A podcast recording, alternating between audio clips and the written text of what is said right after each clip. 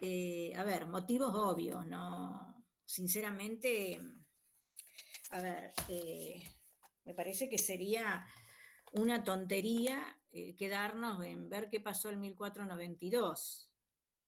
siento que es una cuestión de la cual no nos podemos bajar. Quiero que quede claro que no me estoy, a ver, bajando de nada ni ninguna responsabilidad, todo lo contrario, porque, por ejemplo, todo el material que encontré, eh, la verdad que no lo pude leer y lo podemos leer juntos, pero, a ver, ¿por qué digo esto? Porque una asignatura, buenas tardes, noches, Facundo, eh, no se puede eludir esto, no se puede no hablar de esto. Más una asignatura como es antropología. Hola, Ariel, ¿qué tal? Donde estamos trabajando permanentemente por los, en los cambios de la sociedad, en qué sucede, em, por ejemplo, lo que fue eh, a ver, el logro de lograr, eh, el logro de lograr, perdón, se nota que estoy levantada de las 7 de la mañana, que ya digo cualquier cosa. Em, Matías, ¿qué está comiendo? Que yo todavía, ni almorcé, mire, cuénteme. Ay, cuando se puedan materializar las cosas, que pasen para este lado. Bueno, Federico, gracias.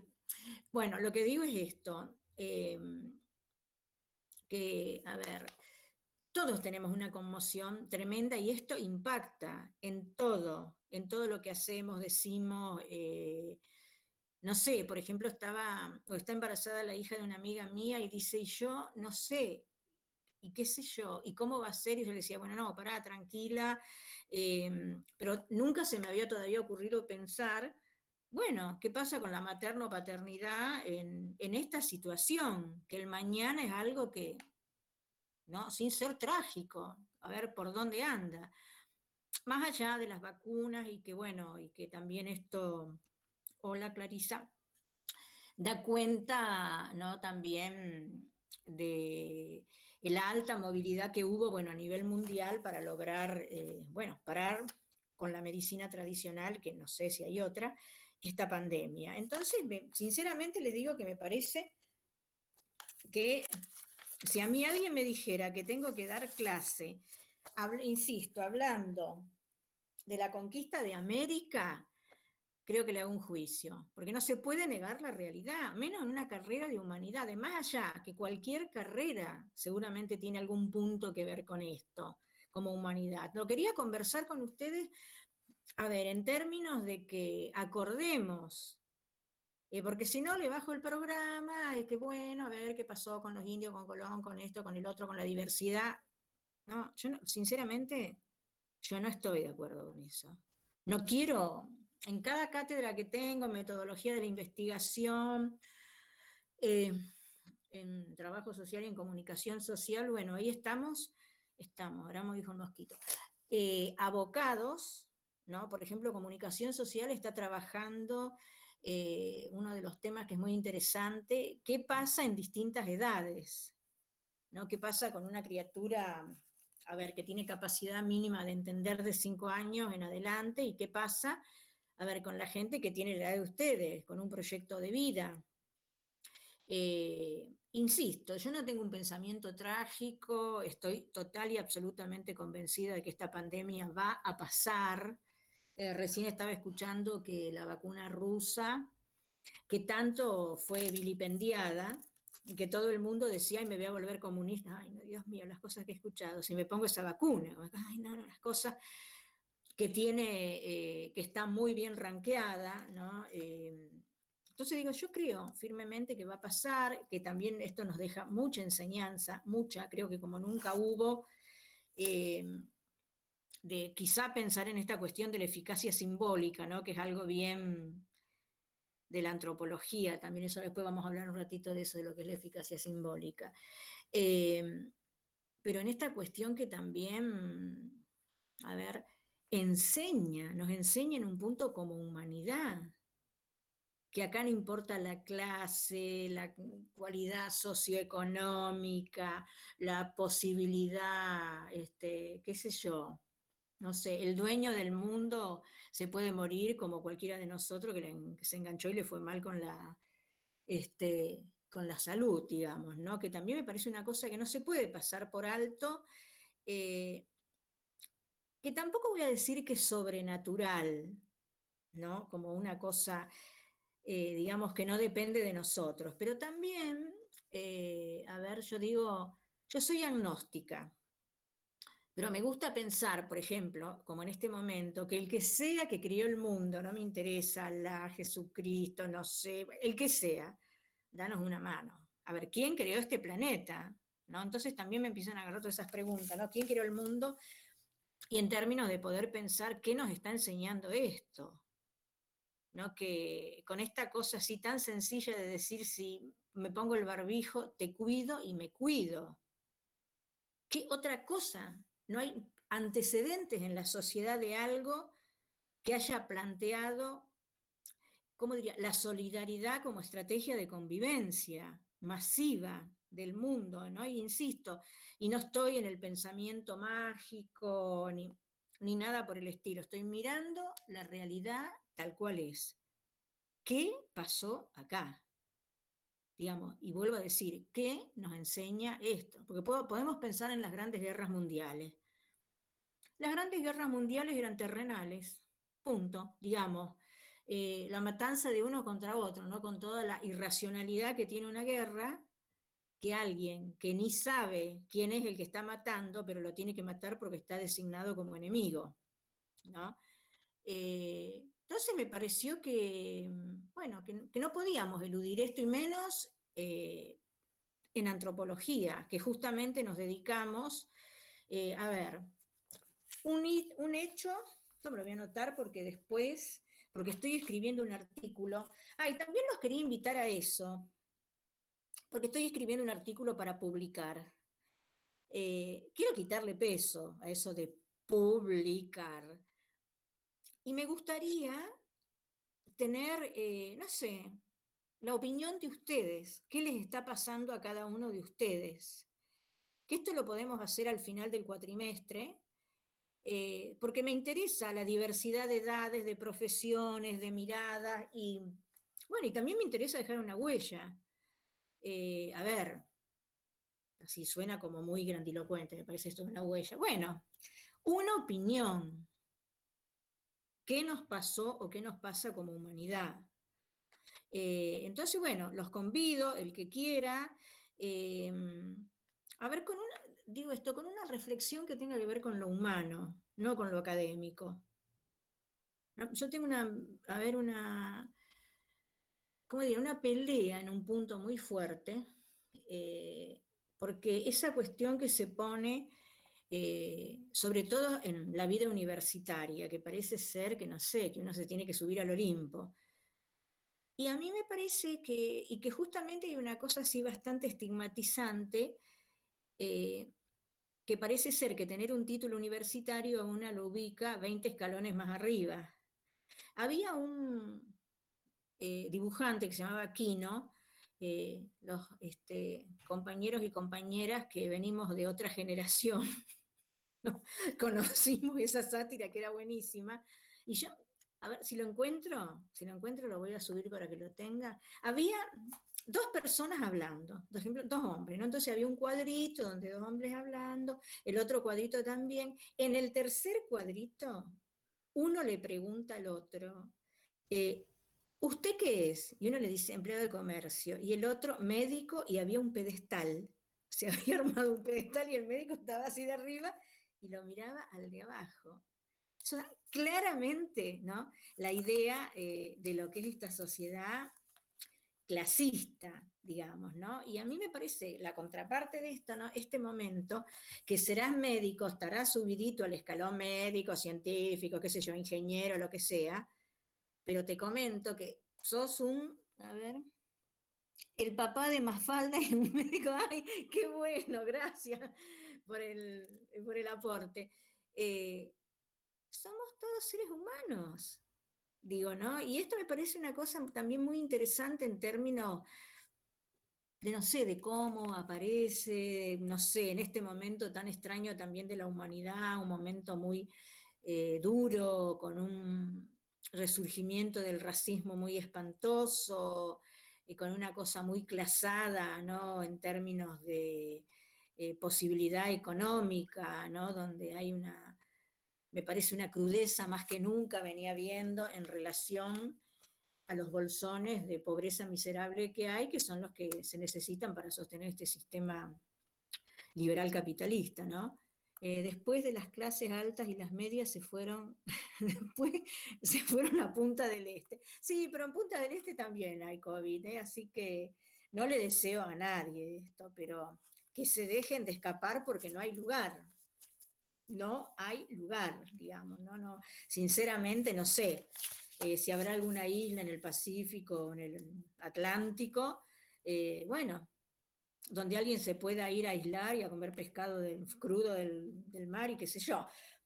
Pero entonces, bueno, volviendo a esto y saliendo de este tema así, me perdí su primera eh, reacción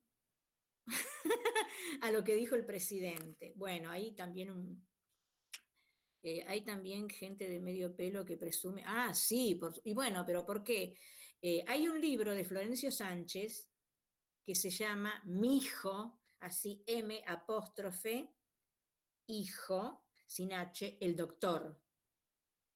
Porque eh, esa cosa, usted sabe que, mm, no sé, si alguno de ustedes estuvo en México, estuve en México de suerte que fui a un congreso, me invitó a la universidad. Eh, hay que estudiar, chicos, porque no se sabe, ustedes no saben cómo se viaja, ¿no? Cuando uno pone la cabecita ahí, ta, ta, ta, ta, ta, ta, ta, eh, yo jamás pensé que me podía ir cuatro meses a Europa gratis. Y me recibí, me había ganado una beca y me fui cuatro meses a la Universidad del País Vasco, gratis, a la cátedra de empresariales, que era una facultad de ciencias económicas, y donde yo armé un modelo antropológico como esquema eh, de una gerencia. Yo en ese momento laburaba, laburaba, perdón, trabajaba y tenía una subgerencia y lo que yo hice es algo que tiene que ver conmigo. Horizontalicé el poder. A ver, yo era subgerente, pero trataban la llave arriba del escritorio. Todos eran compañeros. Em, empezaba esa cosa de que porque fulano hizo y dijo, yo le decía, mira, te suspendo a vos y a fulano. No me interesa. A ver, aprendé a ser solidario. Bueno, se terminó armando un equipo de trabajo espectacular. Y yo lo fundamenté teóricamente, pero como un ejercicio. Yo me estaba recibiendo, recién estaba recibida. Como un ejercicio, decir, bueno, me presento, se llamaban las becas Intercampus. Y eh, me gano la beca. Yo ni ahí lo podía creer, casi me desmayo. Y bueno, y me fui cuatro meses a la Universidad del País Vasco, eh, que la verdad que es una universidad muy linda. Eh, bueno, también muy interesante ver las costumbres de otro lado, pues yo me llevé el mate, por ejemplo. Eso que toma la Argentina, era una cosa como, si, no sé, como si fuéramos apestosos, ¿no? Eh, y también ellos con, eh, con una, esta relación que tenemos entre nosotras y nosotros, ellos después vinieron de intercambio acá y decían, nos queremos venir a estudiar Argentina. Porque, a ver, esta relación que yo tengo con ustedes no significa que acá, tesoro, nadie le va a regalar la nota, usted va a cumplir, va a hacer los trabajos, pero esta relación, no. Cuando yo empecé a dar clase, encima el escritorio está en una tarima, que no sé, hay que subir como cinco escalones, y yo preguntaba algo, nadie levantaba la mano. Todo el mundo tenía miedo. Hasta que en los cuatro años los superdomé, los volví, les cambié los estudiantes, digamos, pero una cosa así con una verticalidad del docente, el catedrático. No es docente, es el catedrático. ¿no? Entonces me llamo Eugenia, yo todo el mundo me llamo catedrático. entonces digo, bueno, no sé por qué llegamos a esto. Ah, de decir esto, de que por ahí hay un refrán que dice, el saber da lugar, y sí, la verdad que sí. A ver, y, también poder vivirlo sin jactancia, ¿no? Porque digo, yo siempre pienso que, como le pasó eh, a un amigo que este, se pegó un golpe en la cabeza y hizo una pérdida de memoria selectiva. y se olvidó de todo lo que había estudiado. Entonces yo digo, cuidado con la soberbia, ¿no? Eh, bueno, también estuve en Cuba, estuve en Chile, estuve en México, estuve en Perú. Eh, Cuba, precioso, divino, maravilloso. Bueno, Cuba me lo pagué yo al viaje porque quería ir, eh, mi corazón puesto ahí, el nivel académico, ni les cuento. Y en la verdad que un lugar yo, viviría, ¿eh? un lugar pareció, mi hija tenía ocho años, me la llevé porque quería que conozca. Dentro del país no viajó, sí. Viajé por América Latina, no, me reten. Matías, no me rete. Yo soy en Argentina, mire, yo tengo ciudadanía española, pero mi país es Argentina. O sea, mis padres eran, mi padre era un gitano andaluz, que bueno, por alguna vez vamos a hablar de esa, de la gitanidad, que es una cosa divina, este, maravillosa, eh, que tiene unos principios y finales que no les cuento, ¿no? Ser mujer en la colectividad gitana es tremendo, no sé cómo logré casarme. Eh, hay un valor que tiene la mujer, ni les cuento, tremendo, una cosa, un respeto. Y, y, sí, también viajé acá, estuve en el sur, estuve en Tucumán, estuve en La Rioja, también estuve en Chile, en Buenos Aires. Buenos Aires es insoportable, porque ellos conversan con Levi Strauss, que se murió hace 8.000 años. O sea, tiene una soberbia insoportable. Pero en los demás lugares sí, aparte, o sea, la, antropología, gracias. Ay, no, perdón, no todo el mundo es así. Bueno, tengo grandes amigos también de Buenos Aires, pero esa cosa que nos miraban, Cristo Santo, éramos del interior, así. Eh, bueno, quizá porque la UBA es muy elitista, también, tiene esa cosita. Eh, pero bueno, tengo grandes amigas, colegas, eh, ¿no? macanudísimas. Hoy como me pegan, no puedo decir nada, no puedo abrir la boca que me están apaleando. Buah. Eh, bueno, volvamos un poco para atrás. Entonces digo, vuelvo a esto. Eh, que sería el, y cierro con esto y seguimos con el tema y empezamos a leer sobre esta cuestión de la pandemia. Eh, tener, a ver, tener formación en educación graduada, e insisto esto, sin jactancia, no, es un pasaporte, es un pasaporte la educación graduada. Y yo digo, y también se aprende muchísimo, mucho viajando muchísimo, mucho, ¿no? Yo creo que a uno le abre mm, sabiduría e inteligencia, obvio, no son las mismas cuestiones, totalmente. Eh, y digo que, mm, ¿cómo diría? La cuestión humana, ¿no? Eh, las relaciones de amistad que trabamos, eh, por ejemplo, con la gente del norte o del noroeste, o con los amigos de Chile, que ir a la universidad en Chile se las regalo, porque es muy, muy cara. Y tengo un amigo que todavía somos amigos y que él hizo 10 millones de esfuerzo, toda la familia para poder pagarle la carrera, ¿no? Y viene mm, un chileno divino, también trabaja con el tema que trabajo yo de pibes en la calle y menores, eh, una maravilla de persona. Y bueno, y eso que los chilenos son, saben reclamar, ¿no? Digamos que necesitó haber un Pinochet como acá una dictadura, lo mismo pasa en Brasil, sí. en Brasil también estuve, eh, que es hermosa la, universidad, pero es carísima, tremendo. Y en Cuba, no sé si, a ver, les conté esta anécdota o no, eh, yo fui con mi hija y de pronto mi hija le agarró dolor de panza, qué sé yo, yo dije, ay no, ¿cómo me puede pasar esto? Estaba muy asustada, por más que tenía un seguro de salud, entonces la llevo a un hospital hermoso, espléndido, divino, súper limpio, entonces entro diciendo que, bueno, que estaba mi, nena que le dolía la panza, qué sé yo. A ver si estuve en Chile, había muchas manifestaciones, exactamente para que la universidad sea libre, laica y gratuita. Y entonces inmediatamente viene un médico, una médica pediatra y otro médico, la revisan arriba abajo, bueno, qué sé yo, se había comido como un kilo de chocolate, después dijo ella. Y entonces, eh, bueno, la terminan de atender y entonces yo me voy a mesa de entrada a ver para pagar cuánto había salido la cuestión. Y me dice una cubana, eh, no le sale nada, compañera, está en Cuba. Yo les, juro que entre que mi hija estaba, había estado mal y que yo tenía unas ganas de agarrarme a llorar los gritos, porque esto, y aparte decir que uno es de Rosario, donde nació el Che Guevara, tremendo, te llevan en anda. Y también una cosa muy hermosa, eh, que fuimos a Santa Clara, donde está la tumba del Che, y que es, eh, no sé, será tan grande como el Parque Independencia, como a mí me pareció, bueno, yo soy siempre medio exagerada, y hay una estatua del Che eh, inmensa, que debe tener como siete metros, que dice ayer que, así ah, fue el aniversario. Y hay que escuchar esto, el relato de mi hija, que hoy tiene 30 años, ¿no? Entonces, eh, llovía, o sea que era, todo parecía una película, y estaban los Quilapayún, ¿saben quiénes fueron los Quilapayún? ¿No ve?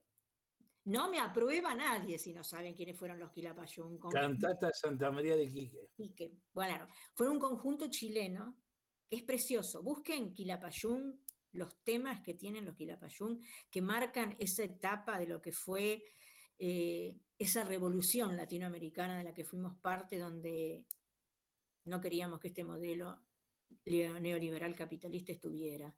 Y que también yo siento... Santa María, la cantata Santa María de Quique. Sí, la cantata de Santa María de Quique es uno de los temas, y después hacen todos los temas de la Guerra Civil Española, y tienen un tema para el Che Guevara. Entonces resulta que eh, hay un gato que, que aúlla porque yo no lo dejo entrar de mi vecino. Bueno, entonces este, era un día que llovinaba, parecía en serio, como salió de una película. Entonces entramos eh, al memorial, ¿no? Que dicen ellos, donde era como una oficina chiquita y donde había una cubana vestida así como, qué sé yo, con una pollera azul, como si fuera un uniforme y una camisa kaki. Y entonces yo entro con mi nena de la mano y eh, le digo, buenas tardes, eh, bueno, porque era el lugar donde había estado el Che, qué sé yo. Y entonces yo estaba parada y había una pared acá al lado mío y de pronto miro que había en la pared rostros en relieve, ¿no? Tallados. Y entonces yo miro y la cubana me dice, esos son los héroes de la revolución. Entonces yo le digo, ah, bueno, gracias. Y entonces la cubana me pregunta, ¿usted de dónde es? A mi mujer del a la mujer del obrero, sí, cuatro tunantes de esos que tienen dinero. Esa es una de las canciones de la guerra española. ¿Qué habrá hecho el Santo Padre que está en el cielo? Ah, búsquenla también, las canciones de la guerra civil española son hermosísimas, cantadas por los Quilapayún. Bueno, entonces la cuestión que cuando yo le digo a la cubana que soy de Rosario, me dice, compañera, usted está parada sobre la tumba del Che. Bueno, eh, de acá en adelante le tienen que preguntar a mi hija, porque mi hija decía, yo no quiero ir a ningún lado más con mi mamá, porque mi mamá lloraba como loca en todos lados. No, a mí me agarró un ataque de emoción que me largué a llorar. Y entonces la cubana eh, me dice, espere compañera, y había una puertita, y me dice, esa era la oficina del Che. Miren, se los cuento ahora y me ponen la piel de gallina. Y estaba la lapicera de él, unas cosas, bueno un ídolo, un ídolo, la verdad que en Cuba una cosa fabulosa, maravillosa. Digo, bueno, ¿a qué voy con esto? Eh, que el saber da lugar y que, y, vuelvo a esto, ¿no? Sin jactancia, ¿no? Porque, eh, no sé, ese que está subido, no sé, Mi hijo el doctor, el libro de Florencio Sánchez, también está bueno leerlo, ¿no? Esa cosa de creerse que porque uno está subido no se va, tiene un título universitario, no sé qué cosa. Bueno, volviendo a qué esto. A ver, y vamos a empezar a leer el material que bajé.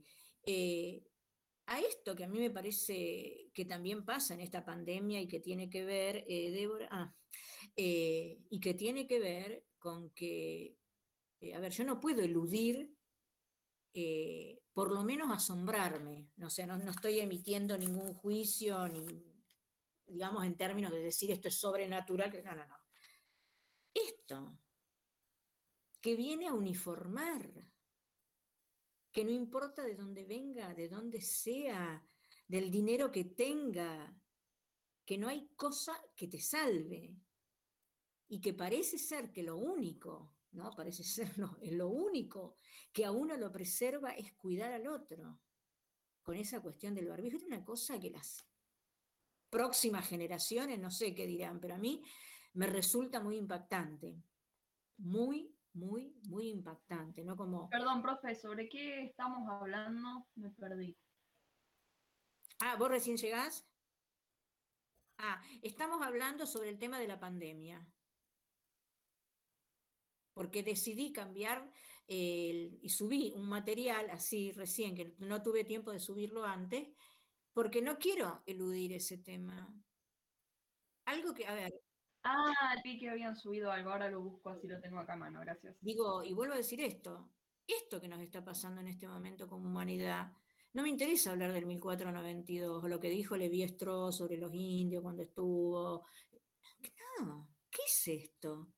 Insisto, más como antropóloga, y también les digo que quiero escribir en conjunto eh, con los estudiantes, muchas veces he hecho eso, y hemos ido junto a congreso y han presentado trabajos eh, que hemos hecho en conjunto, ¿no? que también es un lindo ejercicio.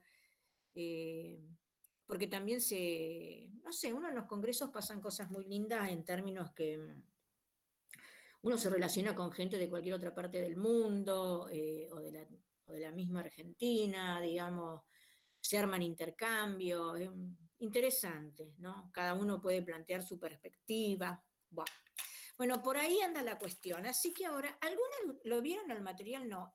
Hago una pregunta, porque yo soy mm, atecnológica. Eh, así, les cuento un chisme. Por ejemplo, tengo un problema infernal con el home banking, que ya me voy a agarrar a bollos con el banco, porque no sé qué hice, que no puedo usar el home banking. Bueno, entonces no sé qué cosa habré hecho, toqué, qué sé yo. Bueno, así que yo soy bastante tecnológica. Bueno, a ver, quisiera que empecemos a leer el material, pero me parece que si yo a ver lo empiezo a leer, me voy de acá, ustedes no me ven, ¿cómo es la historia? Porque el material lo tengo eh, online. No, profe, usted, digamos, la, podemos seguir viendo. Era la pestaña que quiera, Eugenia, que vos seguís, eh, digamos, por la cámara te seguimos viendo. Perdón, ¿quién habla? Merced. Ah, Mercedes, ¿qué tal? ¿Cómo estás? Buenas tardes. Buenas noches. Buenas noches. te decía que vos podés cambiar de pestaña arriba y estar leyendo un texto y nosotros te seguimos viendo porque la cámara está prendida. Distinto es si vos quisieras compartir pantalla y que se vea lo que está leyendo. Pero, ah. pero si vos querés mirar otra pestaña, puedes hacerlo tranquilamente. Bueno, eh, el ruido de mi hijo, lamento. No, no hay problema. Eh, ¿Ustedes ven el material que yo subí? Derechos de los pueblos indígenas. ¿Cómo? Derechos de los pueblos indígenas. No. Los links de... Mm, de eh, hoy, ¿eh? Sí, yo los tengo acá, pero los tengo en otro dispositivo, pero en la compu, si abren otra pestaña, lo van a poder ver. Por ejemplo, estamos ante el primer desafío de la humanidad, ¿no? Ese es uno. Eh, a ver, esperen que me fije. Eh, a ver, a ver, a ver, a ver, porque, insisto, porque subí, yo subí en la página eh, los títulos.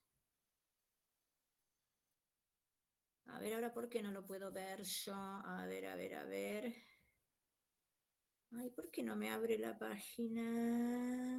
En el Facebook, búsquelo, profe. ¿Cómo? Búsquelo en el Facebook lo abre de ahí directamente. Si usted lo publicó hoy en Facebook. Sí, pero vos sabés que abro el Facebook y no me lo deja ver, me aparece el link de hoy del Google Meet y no me deja ver más nada en la pantalla. A ver, quiero ver, no sé qué hice. Ah, acá hay alguien subió, eh, tiki tiki, a ver, análisis antropológico en términos de coronavirus, algo que me vaya a la página. Díganme cómo es el primer título que subí, por favor. Que lo vuelva a buscar. ¿No es este de mm, colaboración internacionales? Trabajar, no sé si todas las preguntas, pero con algunas de esas preguntas. Y parece que pensando en el aprendizaje. ¿Te digo lo mismo? A ver. Pasaría lo que dijiste al principio, que el hecho de tener todo el recurso del principio nos llevaría a responder con datos Vos es que escucho con mucho, escucho con mucho eco. Estoy escuchando con mucho eco y no puedo escuchar entonces. Ahora estoy volviendo a ver, pero ¿cómo puede ser esto?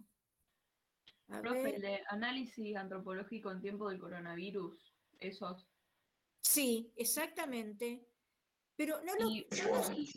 Profe, ahí subí los tres links que pasó en el chat del Meet. Capaz que si entra por ahí los, puede ver. Ah, a ver. Bueno, pero ahora estoy en el Google Meet y lo estoy viendo ustedes. Bueno, pero tal vez puede abrir el chat y ahí están los tres links. Eh, a ver, chatear con todos, donde dice ahí. No. Al lado dice mostrar a todos eh, actividades, dice al lado en un triangulito.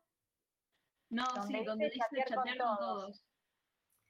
A ver, donde dice mostrar a todos. Chatear con todos. Porque yo a ustedes los veo. Ah, acá tengo los. Gracias, chicos. Les prometo que les voy a hacer un alfajor, una torta roger. ¿Les gusta de dulce de leche y crema? Para la última clase eh, lo pasamos así por la pantalla. Bueno, a ver, acá están los tres, perfecto. Ahora vamos a empezar. Ustedes los están viendo también. Sí, profe. Bueno, yo lo tengo abierto, no sé el resto. Bueno, perfecto. ¿Alguien no lo ve o hay algún inconveniente? A ver, acá está el otro. El título es a ver, espere que ahora empezamos y le digo porque lo estoy tratando de abrir. A ver. Eh, eh, análisis antropológicos en tiempo del coronavirus. Es de la mm, Universidad Nacional, yo no sabía que se llamaba Arturo Jaureche, que después les contamos quién es Arturo Jaureche. Eh, bueno, Empiezo y después van siguiendo, ¿sí? Empiezo a leer. Sí, sí, sí.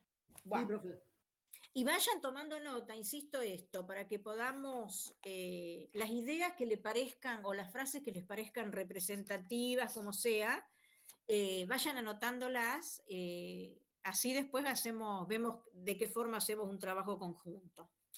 Bueno, con la llegada de la era de la información a finales del siglo XX, a ver, la sociedad ha venido experimentando cambios en todas las dimensiones posibles, desde las relaciones sociales hasta los procesos económicos y las coyunturas sociopolíticas, las cuales han experimentado, fíjense ustedes, podemos ir viendo el escrito, experimentado en el primer renglón y experimentado en el tercer renglón. Es una cosa que cuando uno escribe tiene que buscar un sinónimo. ¿Se entiende? Bien. A ver, han experimentado procesos de transformación en los modos de vida.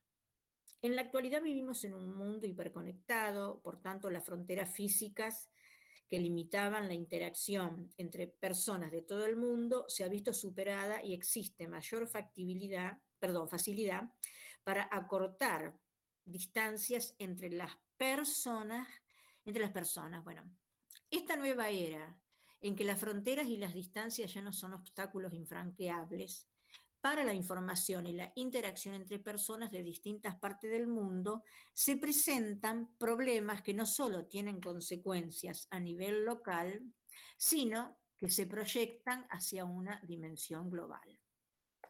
La pandemia del coronavirus ha trastocado las estructuras económicas, políticas, sociales y culturales, y por ende el desarrollo humano sostenible de la sociedad contemporánea, sin distinción alguna. El COVID-19 es un virus perteneciente a la familia de los coronavirus, C o B corta, C mayúscula o minúscula B corta, mayúscula, los cuales son causantes de muchas afecciones que van desde el resfriado común hasta complicaciones con el síndrome respiratorio agudo grave, las siglas SARS mayúscula, por sus siglas en inglés. Bueno, este último se dio a conocer por primera vez en el mes de febrero del 2003. Ah, miren ustedes, 2003, en el sudeste asiático y se expandió por Europa, África y Norteamérica. El SARS sentó precedente en relación a las pandemias por virus de la familia coronavirus y era una advertencia que vaticinaba eventos similares a, mediano plazo. Acá quiero hacer una mínima interrupción. Fíjense, usted, fíjense ustedes cómo eh, el poder, o sea, el conocimiento es poder. Estos países, ¿no? Por ejemplo, Europa, Norteamérica, no dijeron nada de esto, que posiblemente hubiese sido muy interesante para que el planeta entero esté viendo cómo construir, generar o crear una droga. ¿no? porque esta es una forma de hegemonía. O sea, retener información es tener poder. ¿Se entiende lo que digo? Claro, básicamente, profe, eh, yo pienso como que al tener ese poder, em, es como que le escondieron a, toda la humanidad la manera de poder prepararse, ¿no? Para, para esto que venía. Totalmente, me imagino, sin ser abogada ni tener proximidad, que se podría considerar eh, un crimen de lesa humanidad. O sea, mantener guardada una información tan tremenda, eh, se me ocurre, digo, como algo también para que podamos después pensar. Bueno, entonces desde el año 2003 hasta el presente, 2020, se han presentado otras epidemias que han generado impacto en la dimensión económica, social, política y cultural en las regiones que afectan y muchas veces a nivel global. El caso más remarcable para la, para la región, la región perdón, latinoamericana, esta pandemia de gripe A1, N1, ah, me acuerdo cuando hubieron esas gripes, durante el 2002, 2009 perdón, y 2010, que esta se originó en México y hubo contagios a, a nivel mundial.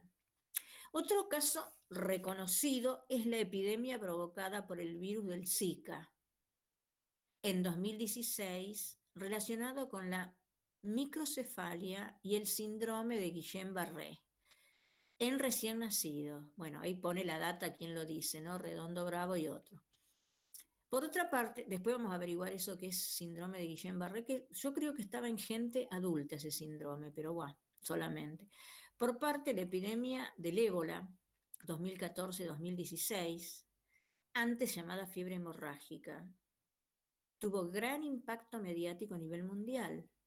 Esta afecta a gran parte de África Occidental y tenía su tasa de fatalidad de aproximadamente el 50%, según datos de la Organización Mundial de la Salud, la cual convierte en un, se convierte, ah no, dice lo cual convierte en una de las enfermedades más mortales que existen. Todas estas enfermedades mencionadas han sido motivo de preocupación para las naciones. Sin embargo, la crisis del COVID-19, por sus características y consecuencias, se ha convertido en una de las pandemias más importantes del siglo XXI. Entonces dice, las siguientes páginas pretenden realizar algunas reflexiones perdón, sobre la crisis generada por el coronavirus, el papel de la antropología en esta coyuntura y las implicaciones sociales, económicas, políticas y culturales de la enfermedad en la sociedad. Bien. A ver, coyuntura sociopolítica del coronavirus. La antropología social como ciencia que se estudia, en la que se estudia, debería decir, el ser humano, la cultura, y su interacción con el medio social, en realidad el ser humano está dentro de la cultura, ¿no? Este, bueno, no sé quién escribió esto, pero bueno, ahí medio que le falla. Su interacción con el medio social se interesa de manera particular por la coyuntura actual, pues la pandemia del coronavirus ha propuesto una situación de aislamiento social y ha detenido parcialmente la economía mundial, generando un giro repentino de 360 grados, lo cual ha venido a modificar nuestros estilos de vida. La ciudad de Wuhan, provincia de Hubei en China, fue el escenario donde surgió el brote del virus. Se cree que el origen del virus procede de un mercado de animales silvestres de la ciudad. Esta situación provocó especulaciones en relación al verdadero origen del virus, algunos científicos le atribuían el virus al murciélago. Eh, esto quiere decir que la mutación del virus y su transmisión al ser humano se dio por consumo de este animal. Bueno, y acá tenemos, por ejemplo, un punto, ¿no? En que es interesante, un punto específico para eh, poder hablar de la antropología, ¿no? Eh, bueno, antropo, eh, hombre y logía estudio, ¿no? En términos de lo que es la cultura, a nosotros nos parecería espantoso comernos un murciélago. no es algo que ni que cotidianamente, a ver, ni que no cotidianamente, ni que extrañamente uno lo escuche de, de poblaciones que están en una situación de carencia eh, alimentaria y económica, ¿no? Y mientras estaba pensando esto, yo decía, eh, pensaba, y bueno, hay gente que come ranas. Eh, como también digo, a ver, como la cuestión cultural, ¿no?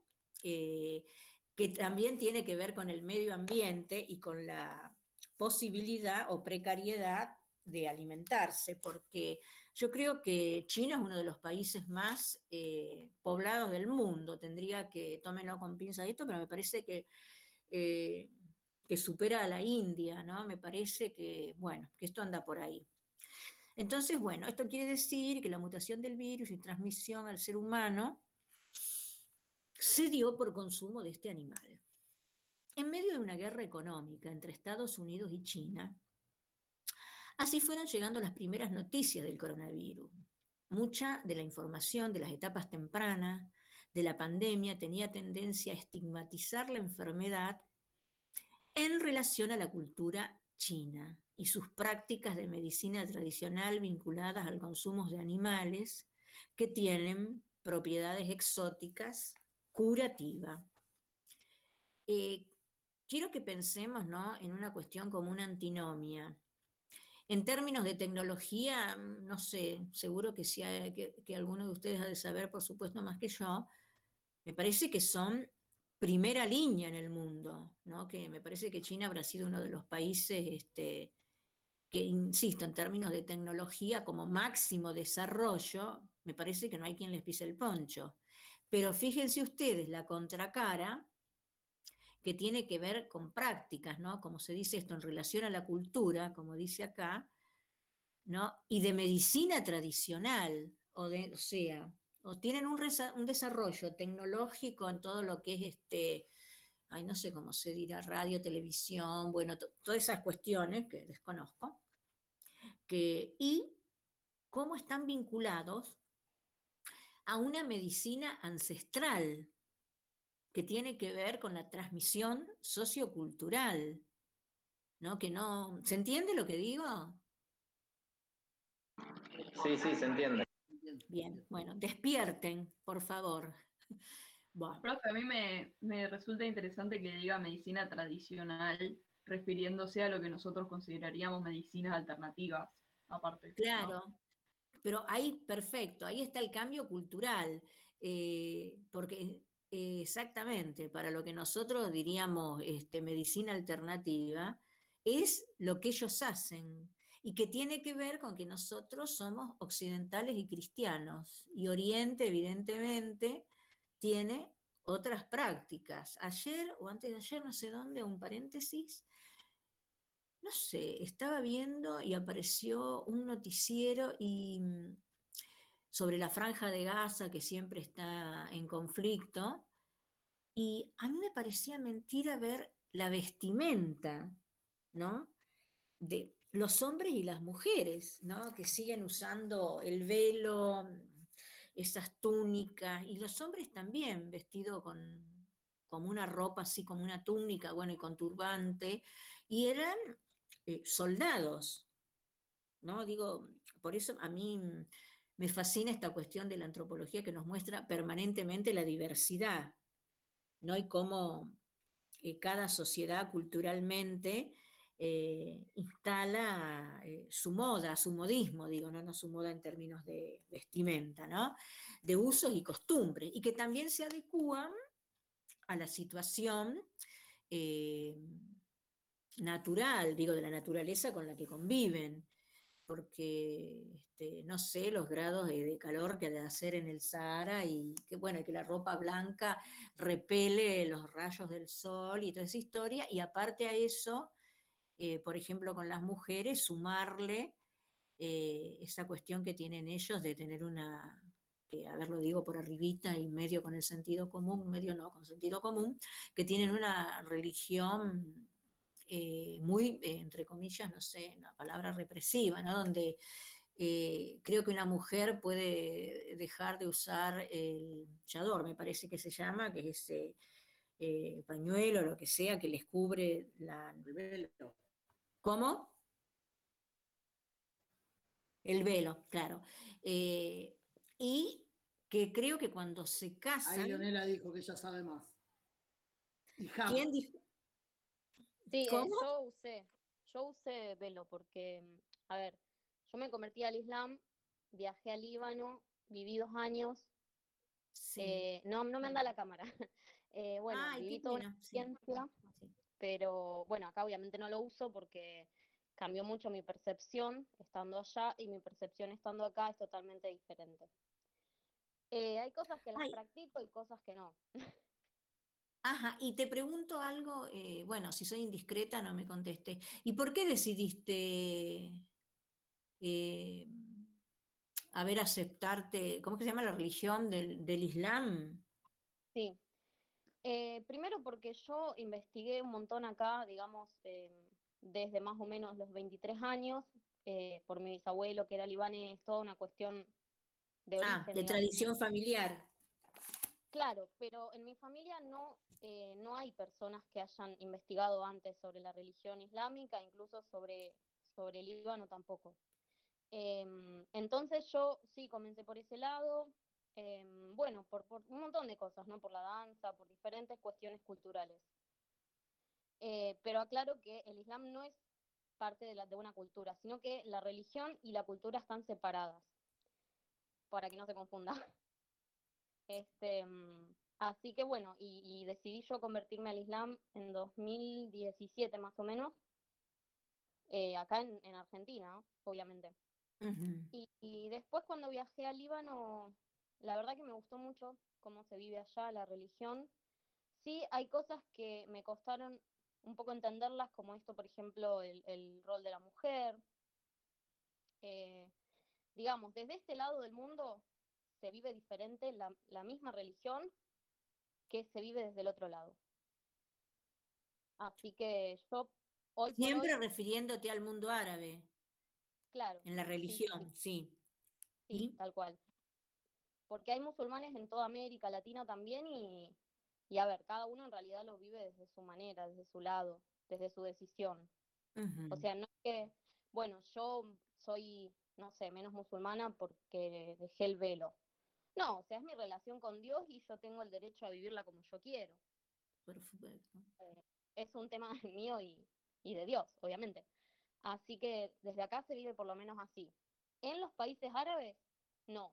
Sí hay como que un prejuicio de que, bueno, la mujer que no tiene el velo es menos religiosa, inclusive hay familias que obligan a sus hijas a seguir usándolo.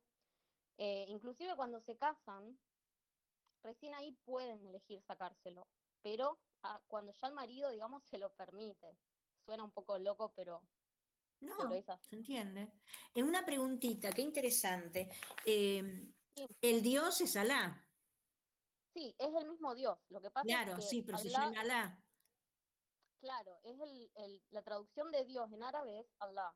La traducción de Dios en inglés es God. Eh, por así decirlo. es en otro idioma, pero es el mismo. Se cree en Jesús, se cree en María, eh, se cree, no sé, en Moisés, Abraham, en todos los... Eh, a ver, acá en el Islam los llamamos profetas, pero... Está bien, también la religión católica tenía profetas. Claro, claro, son los mismos que, aparecen en, en la religión católica. Totalmente. Qué interesante. Una cosa te quería decir, que la cultura es la forma de producir y reproducir la vida en sociedad. O sea, que no hay nada que quede por fuera de la cultura. O sea, la religión también es esa forma cultural. Tal cual. Eh, es una forma de expresión de la cultura. Es una forma de expresión de la cultura. Ay, no, no, es una, forma de expresión de la cultura también. Claro, exactamente.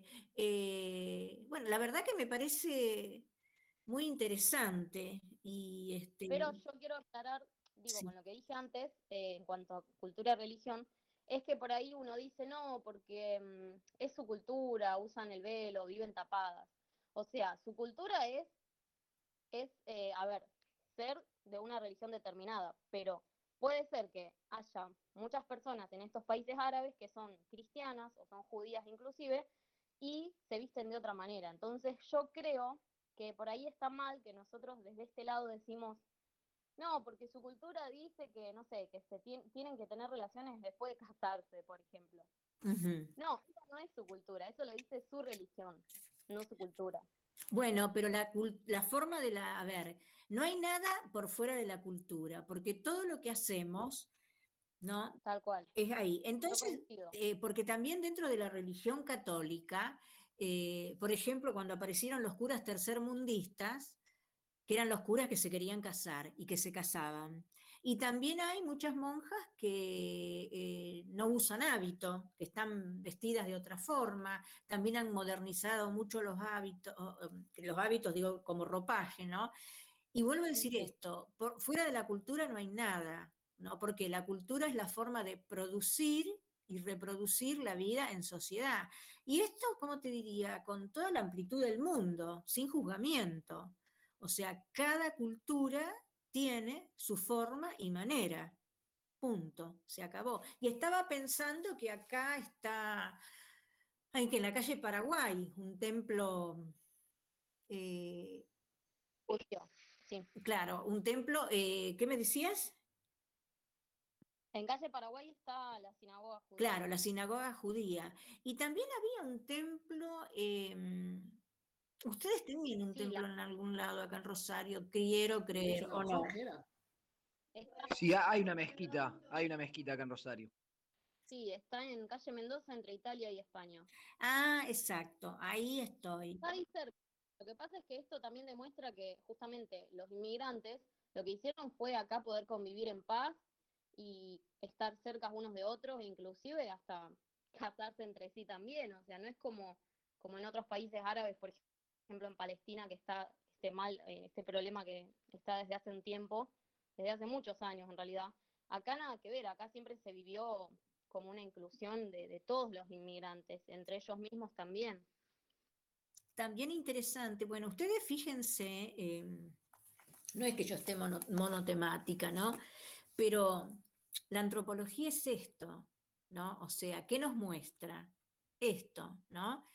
Antropo-hombrelogía, estudio del hombre en su cultura, porque yo también estaba, eh, mientras te escuchaba, pensaba que también América, ¿no? Y Latinoamérica es un continente que se armó, eh, no sé si es la palabra exacta, o que se constituyó, ahí me gusta más, con gente de todas las diferencias religiosas, económicas, con culturas sumamente diferentes. Y a mí me parece que hemos de ser uno de los pocos, y, Argentina, ¿no? Especialmente, países que tenemos esa amplitud o que tuvimos esa amplitud, donde no hubo una cuestión racista ni xenofóbica. Eh, fue una, un país de acogida de la inmigración de donde fuese. Fíjate que en calle San Luis conviven árabes con judíos, con los negocios, que es la, ¿cómo te diría? Es Oriente en calle San Luis. Eh, y me acuerdo que mi mamá tenía una amiga que tenía una mercería. ¿Saben lo que es una mercería? A ver, voy a preguntar porque Sí, profe, las, tiendas donde venden botones, hilo y cosas para coser. Yo pienso que la, una de esas la platea masculina no sabía, por eso, para no estigmatizarles, porque para que después no digan... Sí, sí, sabemos la de una mercería, profesora. Ay, qué Somos hombres, pero algunos cosemos. Ay, qué bien, me parece. Bueno, los grandes modistas. Vendí ropa 20 años, así que sé lo que es una mercería. ¿Qué es hijo? ¿Cosió ropa o vendió? Vendí ropa 20 años. Ah, bueno, perfecto. A ver, ¿se me van a ofender? A ver. No, de ninguna manera. Bueno, no puede haber un chascarrillo, bueno, digo esto. Por supuesto.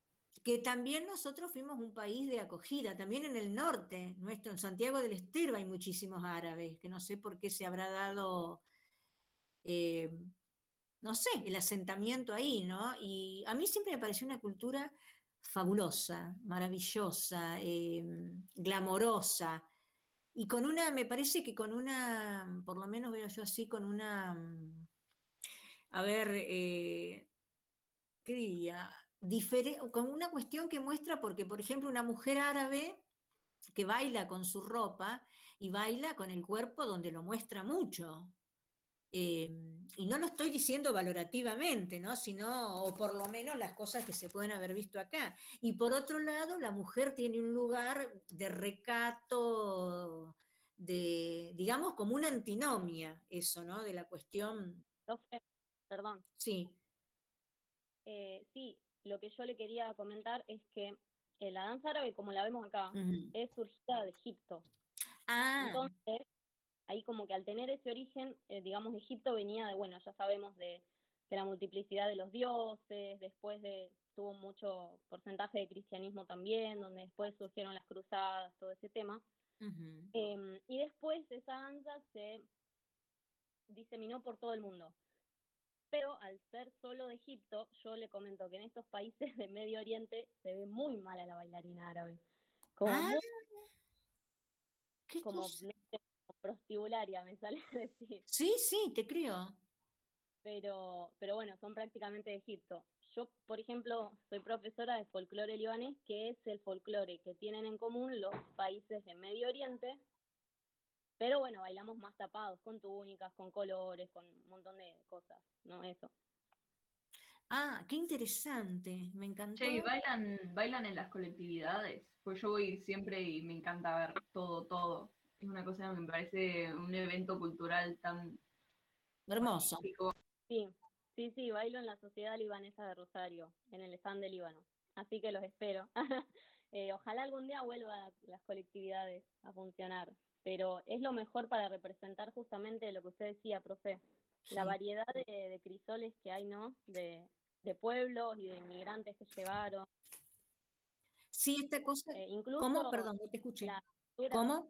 Incluso la cultura con los mismos pueblos originarios, porque también eh, ahí podemos encontrar que al haberse unido estos inmigrantes con pueblos originarios, también surgieron nuevas cosas, nuevas formas de vida, nuevas costumbres, nuevas comidas, nuevos bailes, etcétera. Sí, aparece ese sincretismo tan enriquecedor.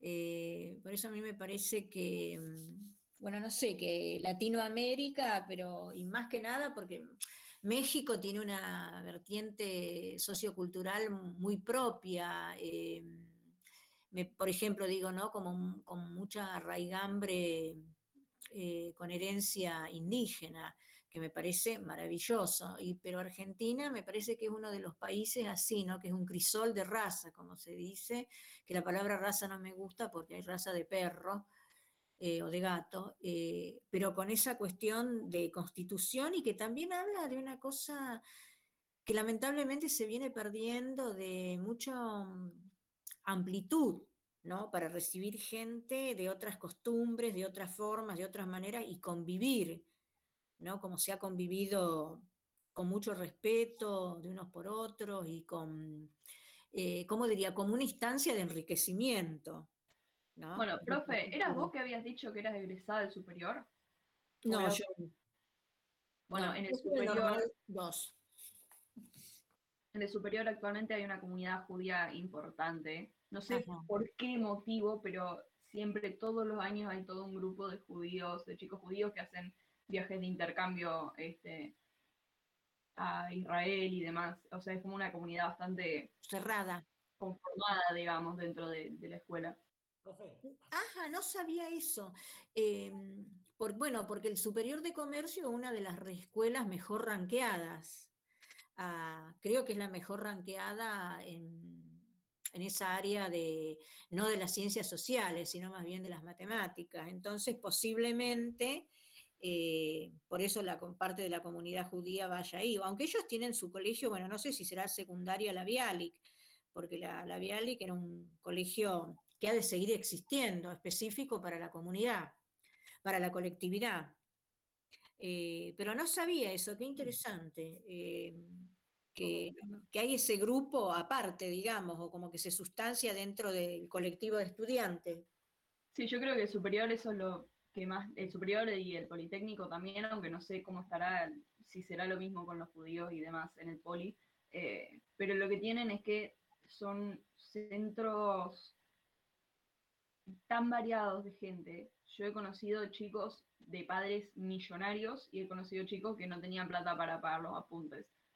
Y esto es una cosa que me resulta cuando, esto cuando me doy cuenta cuando lo hablo con mis compañeros de escuelas privadas y demás, la diferencia abismal, o sea, yo jamás en la vida me hubiera dado cuenta de esa diferencia si no fuese porque después hablando con otras personas de otras escuelas, que me dicen, che, pero ¿cómo que tenés becas para los apuntes de la secundaria? Y yo tipo, y sí, obvio, porque hay chicos que no lo pueden pagar. Y me dice, pero vos no estaba con la chica esa que se fue a Europa no sé cuántas veces. Y yo tipo, sí. y son cosas, viste, que me parecen increíbles. Ajá. Ajá. Y sí, también digo que, bueno, como suceden, y también en estas escuelas que son como escuelas de élite, ¿no? Porque esta cosa de decir fui al Politécnico o fui al Superior de Comercio era como, Dios mío, ¿no? Eh, o como el Normal 1, eh, ¿no? Como colegios este, así, entre comillas, sumamente prestigiosos y colegios eh, públicos, no, no, no pagados, ¿no? Buah, sigamos. Gracias por tu aporte, muy, muy interesante. Así que bueno, cada uno que quiera o una que quiera intervenir eh, puede. Denme un segundo. Una, ¿Cómo? Una sola cosa más sobre los judíos. Les recomiendo, si, no la vieron, eh, la miniserie de Netflix eh, poco, poco ortodoxa. No, no, excelente, excelente. Tiene creo que cuatro partes, cuatro capítulos. y habla, bueno, cuenta la historia de mm, una chica, la protagonista, que nace en una familia judía en Nueva York te muestra toda la problemática, o sea, vos ves a los personajes, porque está basado en, la comunidad real, ¿no? Eh, ves a todos los personajes vestidos como el clásico judío que uno se imagina, ¿viste? Con los sombreros y demás, en el medio de Nueva York. Eh, y es increíble la historia que cuentan, eh, verídica, ¿no? O sea, no, no es, es ficción, pero digamos, basado totalmente en, en hechos reales con gente judía y demás. Recomiendo poco ortodoxa Está, es de Netflix. Poco ortodoxa, ah, bueno, la voy a mirar. Eh, sí, acá eh, ahora no se ven, pero mm, había muchos rabinos que estaban con su traje, con su barba, con su sombrero, em, y había muchos en la ciudad, pero ahora me haces tomar mm, conciencia, ¿no? Prácticamente no los veo. Denme un segundito, voy a prender mi estufa que dejé todavía que me estoy muriendo de frío. Es rápido el trámite. A ver.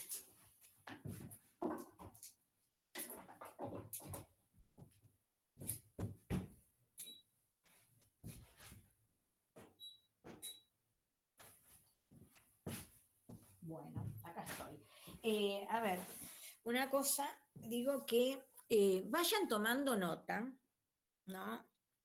En la medida que seguimos leyendo este artículo, de las cosas que le llaman la atención eh, digamos, para después poder discutir qué cosas le llaman la atención, qué, mm, a ver, qué están recibiendo y cómo lo están rápidamente elaborando, digamos, ¿sí? ¿Estamos de acuerdo?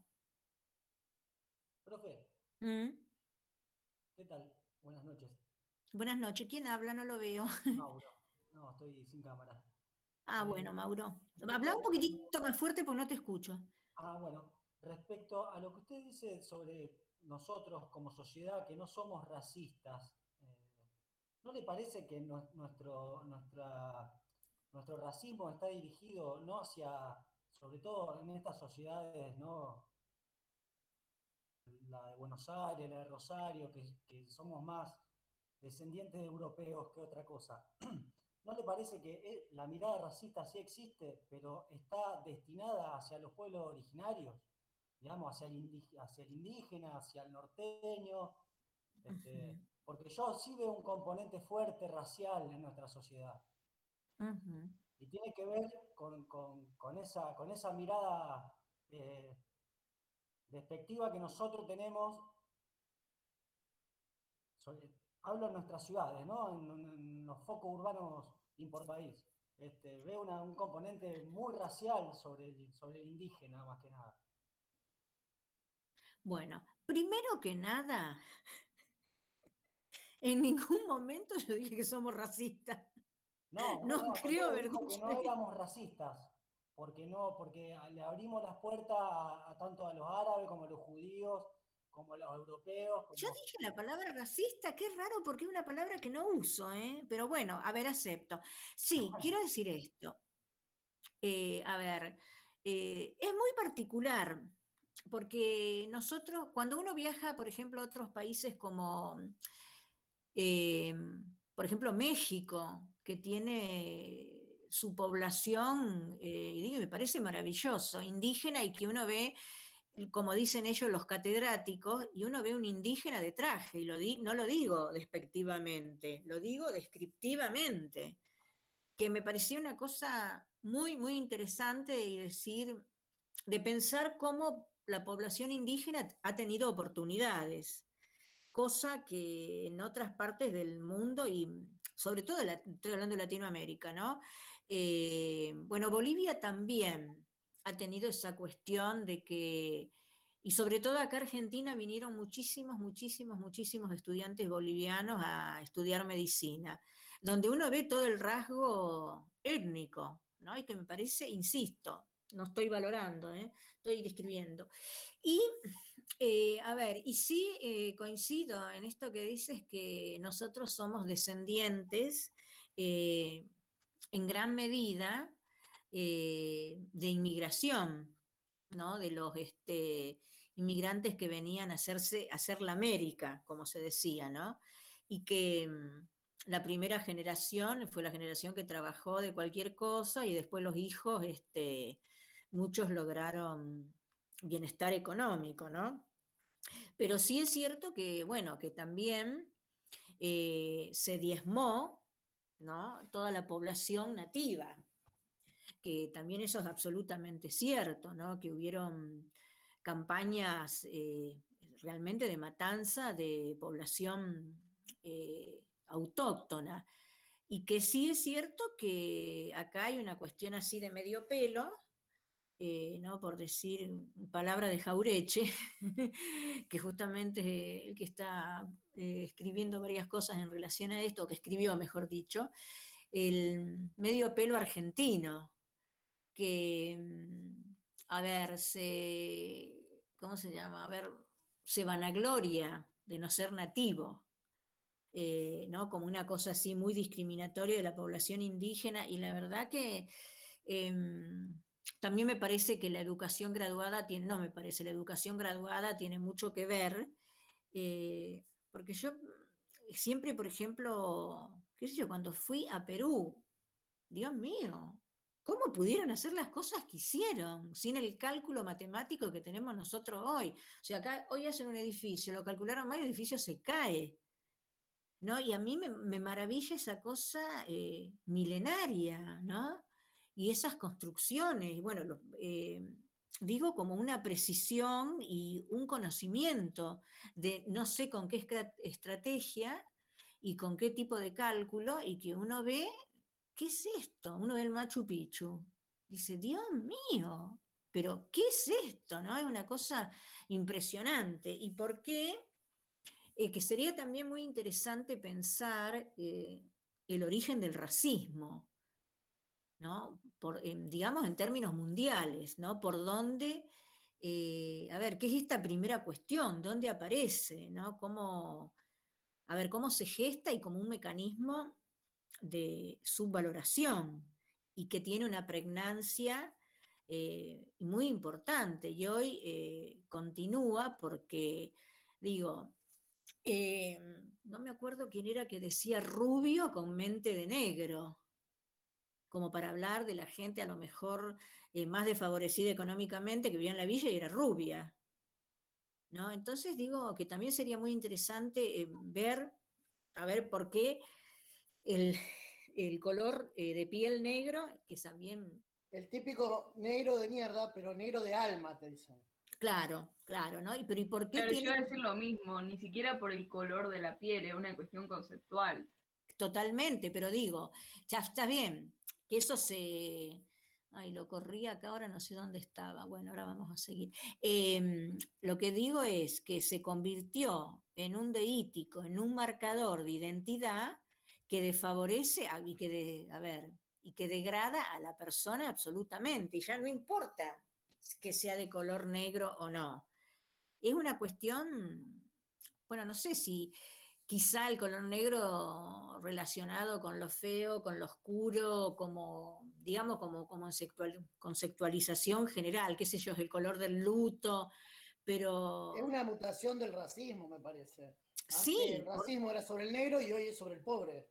claro, hoy es sobre el pobre y también sí es cierto que sobre toda la población nativa, ¿no? Y bueno, y hoy también sobre el pobre una cosa que a mí me pone bastante verde porque con el cordón de pobreza infernal que hay en todo el mundo, esa disquisición ¿no? de estos negros, y yo siempre apunto a agarrarme a palo con alguien, porque, bueno, yo no sé si les conté que yo siempre trabajé con el tema de menores detenidos, que ese es mi tema de investigación desde siempre. No sé si les conté eso. Sí. Sí, Sí, sí, nos contó. Ah, bueno. Entonces uno ve cada cosa. Primer punto, nadie elige. A ver, perdón, ¿qué voy a nacer en la villa? Para comer del, no sé, bañarme en la zanja, no tener baño, este, dormir sin techo, eh, estar en pata pidiendo limosna y bancándome que hasta me escupan, ¿no? Digamos que a mí, por ejemplo, me pone verde esa primera desestimación de un ser humano. ¿no? Una cosa así me parece muy, muy tremenda, terrible, espantosa, eh, bueno, que es degradante para el que la hace, ¿no? no para el que la recibe. Y bueno, también estos son, digamos, estigmas, ¿no? Que han quedado y, mm, y también estaba pensando, ¿no? Muy interesante esto, a ver, de cuando el momento que hubo esclavitud en nuestro país, en esa Buenos Aires del 1800, ¿no? Eh, donde estaban las negras, eh, que eran las, bueno, las que criaban los chicos, y no, yo no sé, por lo menos en mi época, en la escuela primaria, eh, se hacían actos para el 9 de julio, sobre todo para el 9 de julio, y había compañeras que salían, le pintaban la cara con corcho quemado, me acuerdo de eso, que le ponían la carita negra, y hacía de la negrita que vendía mazamorra. Y eso aparecía en los actos, eh, a ver, que en un punto me parece bien porque mostraba quizá lo peor de las, no, quizá lo peor de la sociedad, ¿no? Y aparte hubo esclavitud, hasta que apareció la ley de libertad de vientre. Y, y se vendían, ¿no? Los negros, este, cuando, ¿no leyeron La cabaña del tío Tom? No. Bueno, léanlo, que es un libro eh, que habla tremendamente y describe tremendamente lo que fue. eh, es como una novela que no es eh, tremendo, ah, no es pesado leerlo. ¿Cómo vivían? Ese desprecio por el color negro. Y mm, por eso me parece, por ejemplo, que la llegada a la presidencia de Estados Unidos, que fue uno de los países más racistas del mundo, con Alemania, un negro. Y yo no me, no me acuerdo si no sé dónde lo escuché o alguien me lo contó, que había unas mujeres yanquis que decían, un negro presidente. Una cosa, ¿no? Digo, bueno, Patrice Lumumba, que fue también, creo, un Nobel a la Paz, un africano, ¿no?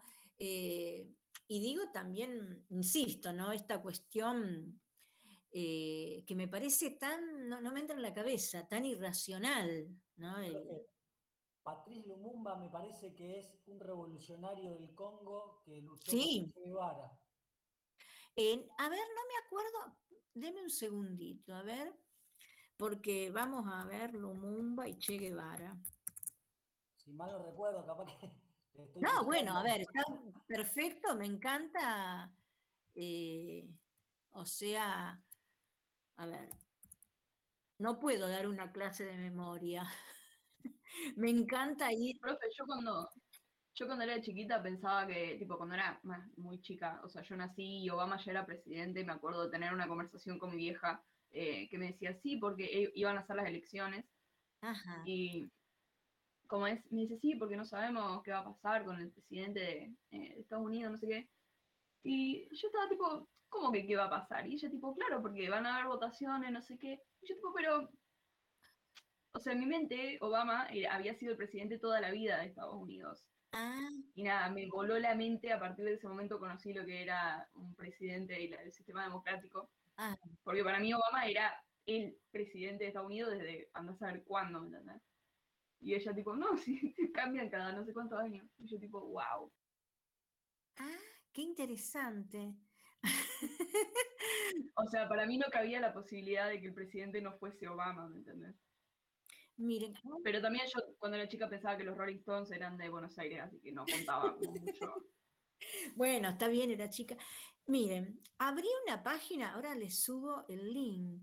Imágenes de Lumumba con el Che Guevara. Se me ocurre hacer clic sobre la imagen del Che y en un momento aparece, ay, ahora no aparece, que me, que evaluara la foto, si era eh, pertinente, si era agresiva, si era...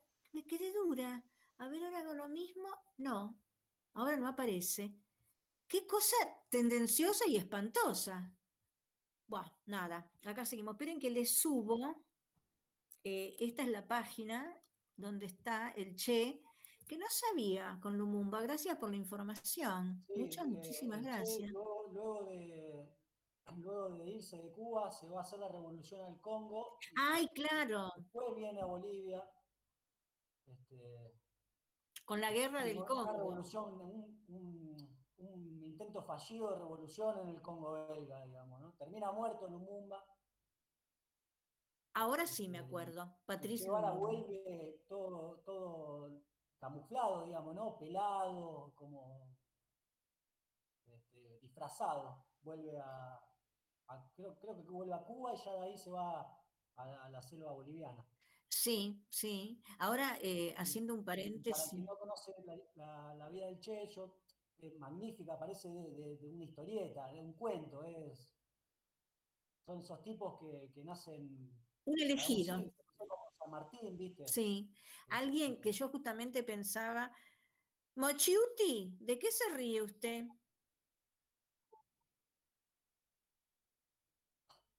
Cuéntenos, así nos reímos todos.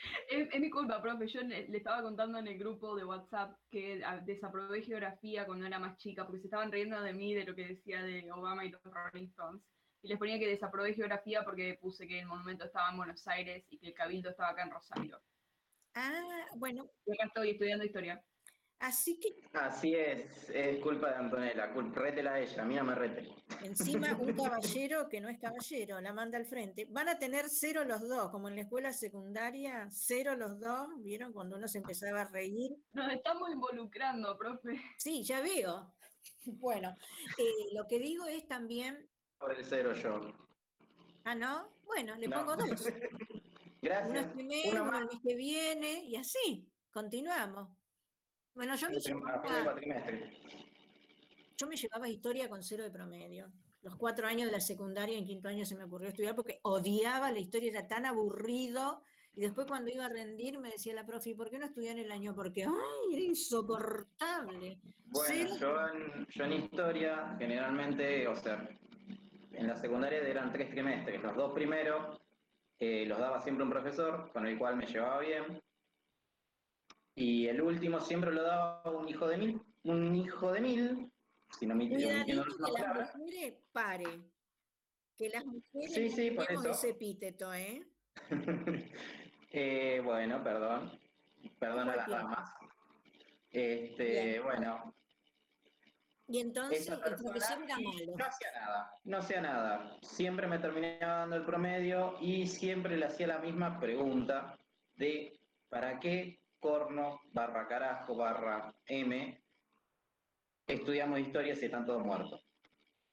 Ah, ¿Qué haces y acá estoy estudiando historia. Bueno, Exactamente, a, veces me pregunto lo mismo. La historia de la humanidad y el reservorio y, ¿cómo diría? La mirada que nos permite seguir avanzando. No, tal cual. O sea, yo lo, que, lo que mi vieja me decía siempre, porque obviamente eh, me llevé historia varias cientos de veces y mi vieja me tenía que fumar. Y nada, lo que me decía es, eh, el pueblo que no conoce su historia está condenado a repetirla, y dicho y hecho. Claro. Por eso, en parte, es su historia. Eh, hay una canción que dice la historia, la escriben los que ganan, que también hay que tener mucho cuidado en eso, ¿no? Obviamente. entonces digo, como que, insisto, más allá que a mí la historia es una cosa que me que nunca fue mi fuerte ni me interesó demasiado, pero sí es cierto que sin ese telón de fondo de la historia no se puede hablar del presente. O sea, este presente que somos tiene que ver con toda una línea que vinimos trazando entre todo desde la independencia argentina hasta la fecha, digamos, ¿no? Entonces la historia permite entender y explicar muchas cosas que nos pasan cotidiana y contemporáneamente, ¿no? Bueno, entonces, eh, a ver, vamos a seguir leyendo porque total tenemos tiempo. Eh, volvemos a esto, que quiero que hagan un informe sobre esto que estamos leyendo. ¿Qué les pareció? ¿Qué les provoca? ¿Qué les dice? ¿No? ¿Qué les hace pensar? Eh, porque bueno, este año decidí cambiar la dinámica, no me interesa venir y como un loro, eh, cosas que ustedes la pueden leer en los apuntes, y por eso también cambié y vengo cambiando, cada clase vengo buscando material que tenga que ver con hoy, con lo que pasa, con lo que nos pasa, y tratar de interpretarlo de diferentes lugares, porque siento que, a ver, siento como que estaría en la luna. Eh, si no puedo hablar o si no podemos hablar de este tema? ¿Qué vamos a decir? A ver, ¿de qué vamos a hablar? De cuando, no sé, en el 1492 llegó Colón y se bajó. Siento que es una negación de la realidad y lo discuto con el que quiera. Que quiera leer el programa, lo lee bien, rinde, no hay ningún problema, pero bajarse de esto, no, no, no, no, no, yo no, no, no lo puedo entender realmente. Aparte, eh, a ver, con todo eh, los efectos que va causando, porque esta cuestión del el incremento del delito y de la violencia, que es espantosa, eh, eh, estoy diciendo no valorativamente, descriptivamente, la, caída de las fuentes laborales, eh, que a mí me lleva a pensar, va a haber un momento que no va a haber más alimento.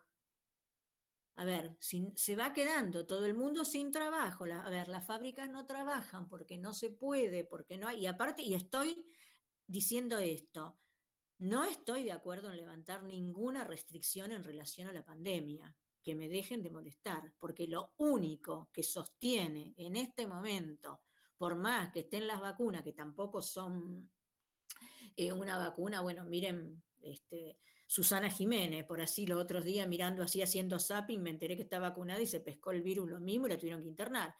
Con lo cual digo eh, que esta no es una sola, una sola situación que tiene que ver con la imposibilidad de llevar una vida social como uno llevaba. A mí lo que me preocupa es, en un momento se va a caer todo, se va a caer la industria, se va a caer... A ver, si no podemos detener esto, y por eso me pone verde, que, a ver, la restricción, quedarse en la casa, no moverse, sí, es tremenda para todos, nos cambió la vida a todos. Eh, produce angustia, eh, no sé, desazón, todo lo que sea. Pero bueno, es lo único que se puede hacer. Y ahora estoy pensando que con las clases presenciales, pobre la maestra que tiene que ir a dar clase, porque los chicos son eh, portadores asintomáticos. ¿no? Entonces digo, hay una cosa, bueno, entonces digo, no me quiero bajar del tema, me parece que es este, espantosísimo y que va a marcar un hito en la historia de la humanidad sin precedente. Y no... Sí. Perdón que te interrumpa, pero justo estaba pensando eh, sobre... no, sé, estoy pensando, ¿no? Como así sobre lo que estábamos hablando. Eh, no, no, no parece como llamativo, y no, no, no estoy proclamando nada ni nada, es simplemente como una, un cuestionamiento que se me acaba de ocurrir. Me parece como llamativo que justo, justo la, una de las personas más conocidas del país sea la que se vacunó y se agarró el Ah, virus por supuesto. Ojo O sea, que es como relevante, ¿no? Me parece como... También lo pensé, porque también hay, eh, digamos, ¿cómo diría? Una lucha interna que no sé a qué lleva eh, con esta cuestión de que sale alguno y dice, ay, no, yo soy antivacuna. Yo lo, pero mirá, le saco la foto en todo el planeta para que nadie lo vacune, porque son, ¿cómo diría? Atentados, ¿no? Es en un punto donde uno puede bajar un poco el nivel de ansiedad y de temor que tenemos todos porque piensan, bueno, está la vacuna, que vengan y te digan, es un atentado, así, lisa y llanamente, a la seguridad, a la tranquilidad, uno piensa, ay, Cristo Santo, ni con la vacuna. ¿No? Sí, también lo pensé, lo pensé, y te agradezco la, este, la intervención y la colaboración, porque es cierto, yo digo, eh, creo firmemente en lo que dicen, bueno, fuentes, eh, a ver, este, no voy a creer lo que dice Tinelli, por ejemplo, digamos, pero fuentes que hay fidedignas y que están hablando y que son equipos médicos y que están ahí en el frente de la batalla, por supuesto. Y ahora eh, parece ser que nosotros en poco tiempo también vamos a tener una vacuna nuestra que la están chequeando, me parece, una cosa así. Pero sí, sobre todo, el punto de Japón está volviendo, Japón o China, China me parece, que está volviendo a la normalidad porque es una cuarentena tremenda y terrible. China, que han de ser 170 mil millones de personas. Pero mm, con esa cuestión de decir, bueno, a ver, si hay que usar el barbijo, hay que usar el barbijo. Y si hay que tener distancia, hay que tener distancia. Y terminémosla, que, ¿no? Como una cosa que. Por eso también la quería traer a la cátedra. Me parece que uno no puede estar.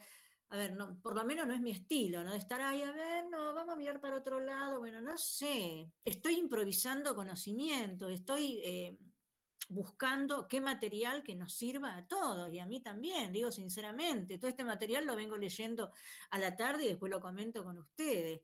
Pero me parece que estaríamos colgados de la palmera si estaríamos diciendo sí, porque la Revolución Francesa en ese momento cambió. ¿Qué me importa? Si eso busco un libro y lo encuentro. Claro, ¿no? Digo como una cosa.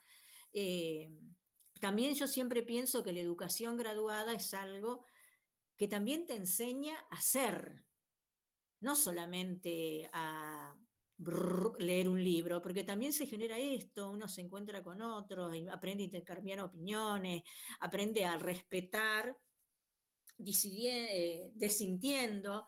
Entonces, también me parece que es una cosa sumamente importante. Y vuelvo a esto. Ni se me ocurrió preguntarle ni al decano ni al director de cambiar el programa y punto. Y me hago responsable de lo que digo, porque vuelvo a esto. Nos juntamos un mes, tenemos 10 clases, nos leemos todo el programa con todo lo que ya sabemos que sucedió en nuestra tierra y vamos para adelante. Punto. No estoy de acuerdo con hacer eso. Y en cada una de las materias, yo después doy metodología de la investigación, en la carrera de trabajo social y en comunicación social, que es el anteproyecto de la tesina. Y lo que les dije es, miren chicos, ustedes comunica como comunicadores, esta es una situación tremenda, horripilante, pero exquisita, porque no tiene precedente. Y ustedes, lo de comunicación social, que intervienen sobre la realidad, también. Entonces digo, tomemos este tema, aprendamos entre, to entre todo y también una cuestión de hacer catarsis, diría en un punto, ¿no? De poder, ¿no? Como bajar los decibeles, a todo el mundo se le complicó la vida, todo el mundo cambió sus maneras, modalidades, entonces digo, ni ahí estoy de acuerdo con que estuviéramos hablando de otra cosa. Eh, bueno, si alguien no está de acuerdo, me dice, debajo del programa común de los años sin pandemia, no hay problema.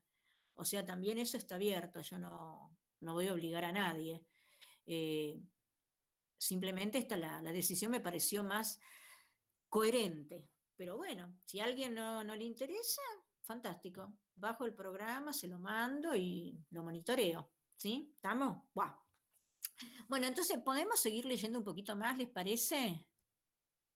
Eh, porque me interesa que podamos eh, terminar con esto y después, ay, ¿qué dice? ¿Qué toque? Eh,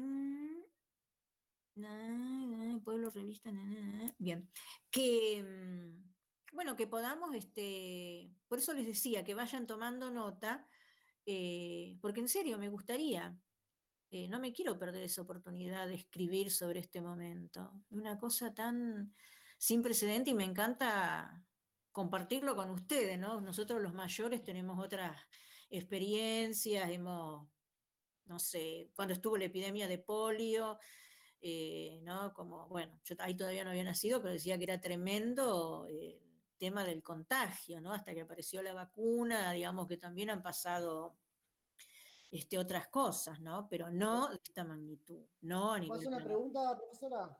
Sí. Porque, o sea, cuando usted nos planteó esto, creo que estuvimos prácticamente todos de acuerdo, por lo menos la gran mayoría. Mm. Pero usted después nos va a explicar cómo es el tema para, bueno, para probar la materia, va a ser... Sí, vamos a hacer... Sí, a ver, no importa el, digamos, el contenido, ¿no? La estrategia de la materia a mí me interesa que si quieren hacer un trabajo, después les voy a dar las pautas, eh, en grupo, ¿no? donde se esté tensionando este tema, donde también puedan hacer un registro de qué pestes hubieron anteriormente, que las hubieron, eh, ¿no? Eh, a nivel nacional y, también, no sé si a nivel planetario, pero también, a ver, ¿cómo diría? Que lo, que lo puedan conectar eh, con esta cuestión de qué es la historia, ¿no? O sea, digamos, con la idea que uno tiene que la historia es algo pretérito, ¿no? Infinitamente. Y esto, por ejemplo, que lleva un año y medio, construyó una historia ya infinita. ¿Se entiende lo que digo? Que solamente la historia no es la el 9 de julio, ¿no? Este hecho, así con tanta relevancia, ¿no? Por eso insisto que me parece muy interesante que ustedes puedan ahondar en esto. También me interesa ver qué nos pasa como sujetos, ¿no? Y también, bueno, eh, quisiera hacer un trabajo conjunto con ustedes, este, bueno, esa otra parte, para hacer una publicación, porque mm, dejar una huella, digamos, ¿no? Para que sin pretensiones literarias ni nada por el estilo. Lo que más me interesa es pongamos el sentido en qué nos está pasando y cómo nos está pasando. No, una cosa así. Y después, bueno, eh, cada uno posiblemente elegirá un tema, después eso lo, lo armo, lo organizo y, veo cómo, quieren trabajar, pero insisto, a lo mejor este, el examen final... Eh, bueno, por supuesto que va a ser oral, porque no me gustan los exámenes escritos, y que se armen en grupos de cuatro, así como, ¿no? Como más, digamos, como para que podamos tener cuatro o cinco como máximo, y poder plantear el tema, ver qué pasó, y ver, que ya eso lo vamos a ver más adelante porque vengo juntando material, algunas otras pestes de la humanidad, ¿no? Y también desde lo sociocultural, cómo se manejó, o sea, cómo fue, o cómo qué pasó, o qué dejó. Eh, lo que nos pasa a nosotros en este momento es que tenemos la inmediatez encima, o sea que vamos a ser relatores de nuestra propia contingencia. Y ahí va a haber que trabajar mucho sobre la subjetividad, porque cada uno tiene una forma de sentirlo, ¿no? Pero digamos como poder entender que lo que le pasa a uno no es lo que le pasa al otro. ¿Se entiende lo que digo? También creo que va a ser interesante la mezcla que podamos tener en cuanto a eh, las fuentes de información que tenemos cada uno. Porque yo, por ejemplo, o sea, me parece importante tener en cuenta la diferencia entre lo que uno considera una fuente válida de lo que otro lo considera, ¿no? O sea, yo, por ejemplo, miro la tele y digo, esto no hay una sola palabra que sea verdad, y voy a Twitter y digo, acá esto lo creo porque hay gente. Y ahora, por ejemplo, mi viejo, ¿qué viste? ¿Dónde viste eso? En Twitter, ¿no? Y eh, mirando el noticiero. Entonces es como, ¿de dónde sacamos la información cada uno, no? Claro, también, yo les voy a pasar eh, varios nombres porque Facebook, Twitter, mm, bueno, no sé, todas estas aplicaciones, mucha verdura, mucha. Entonces vamos, eh, y que aparte es sumamente negativo, porque por ahí generan pánico en la gente, bueno, siempre hay ¿no? alguien muy entretenido en querer hacer daño, y eh, por ejemplo, yo estuve bajando cosas, eh, por ejemplo, esto de la antropología, donde dato primero, a ver, ¿quién es el que escribe? Empecemos por ahí. Y, a ver, ¿a qué institución pertenece? ¿A qué universidad, digamos, no? A ver, ¿de dónde? Y porque si no, uno se termina pegando a una opinión y también la tomo, ¿cómo diría? A ver, alguien que es antropólogo, yo puedo hablar de antropología, de qué pasa socialmente, si el virus no sé qué, no sé cuál, y uno escucha, ole, que todo el mundo es médico, el ingeniero te dice que no, no sé, que no sé, capaz que en el sexto piso el virus no sube, por decir una barbaridad, ¿no? Entonces yo soy en eso, claro, no, yo puedo interpretar, interpretar, a ver, dar mi opinión sobre una cuestión sociocultural que nos está atravesando a todos y que va cambiando formas de convivencia, formas de conducta, eh, que nos, a ver, socialmente entre todos esta cosa de no acercarse, no poder abrazarse con un otro, tener que estar con el barbijo. Eh, creo que una de las cosas más duras es el contacto humano, esa cosa de no hay nada más reparador que un abrazo. Y esa cosa que uno, no, no, la cercanía ¿no? con el otro.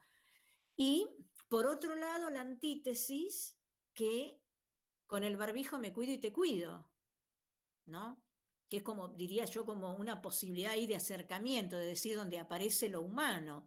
Y por otro lado, toda una incertidumbre muy, eh, ¿cómo diría? Yo lo pienso así, ¿no? Muy seria en cómo va, cómo va a continuar la productividad. En, a ver, en, el mundo, digo, ¿no? Porque si no se mueve el mercado de nada, eh, qué sé yo, lo alimentario, ¿no? Va quedando, pero también como me preocupa esa situación. Entonces, eh, insisto, me parece que esto se puede ver desde muchos lugares, desde diferentes opiniones, pero me parece, ¿cómo diría? Bajarse del mundo, no poder opinar sobre esto, eh, que es una contingencia, eh, no sé, por ejemplo, si les conté que a mí lo que me pasó es, al principio, ahora recién, el, año pasado no, pero este año eh, de pronto me ponía muy insegura la noche, me daba miedo, no sé, yo nunca fui miedosa, digo que haber sido una militante en los 70 significaba que no tenías miedo, ahí nomás, miedo no, no existía porque si no, no militaba. Y entonces me quedaba trabajando hasta las 5 de la mañana, ese silencio, tranquila, 5 de la mañana empezaba a sentir los pajaritos que cantaban, me acostaba y me dormía como una osa hasta la 1 de la tarde. Una de la tarde me levantaba totalmente enojada conmigo, diciendo como perdí la mañana, qué sé yo, más allá de que había trabajado toda la noche escribiendo, corrigiendo, qué sé yo. Y eso me empezó a generar un malestar porque me desbarató mi vida cotidiana. Yo no tenía mañana. Bueno, y ahora, y esto me empezó a pasar a la cosa de tres meses. Bueno, ahora lo pude domar, me relajé, me relajé yo, dije, bueno, eh, qué sé yo, esta casa es muy segura, me daba miedo, ay, porque si entra alguien con esa cosa, y también salir de la gente que te empieza a contar, no sé, que entró un monstruo a mi casa, una cosa, no sé, por decir, ¿no? Y bueno, pero en un momento eh, la pasé brava, esos tres meses que, está bien, me dormía después y todo, pero yo decía, ¿cómo pude a ver, ¿cómo no puedo organizar mi vida de nuevo? De levantarme, qué sé yo, a las nueve de la mañana, prepararme el mate, riego la planta, veo qué está haciendo el gato, ¿no? Esa vida. Y también una amiga me decía, escuchame una cosa, hay una pandemia mundial, ¿vos qué, pretendés? ¿Estar tocando la guitarra tranquila, sentada en una silla? No.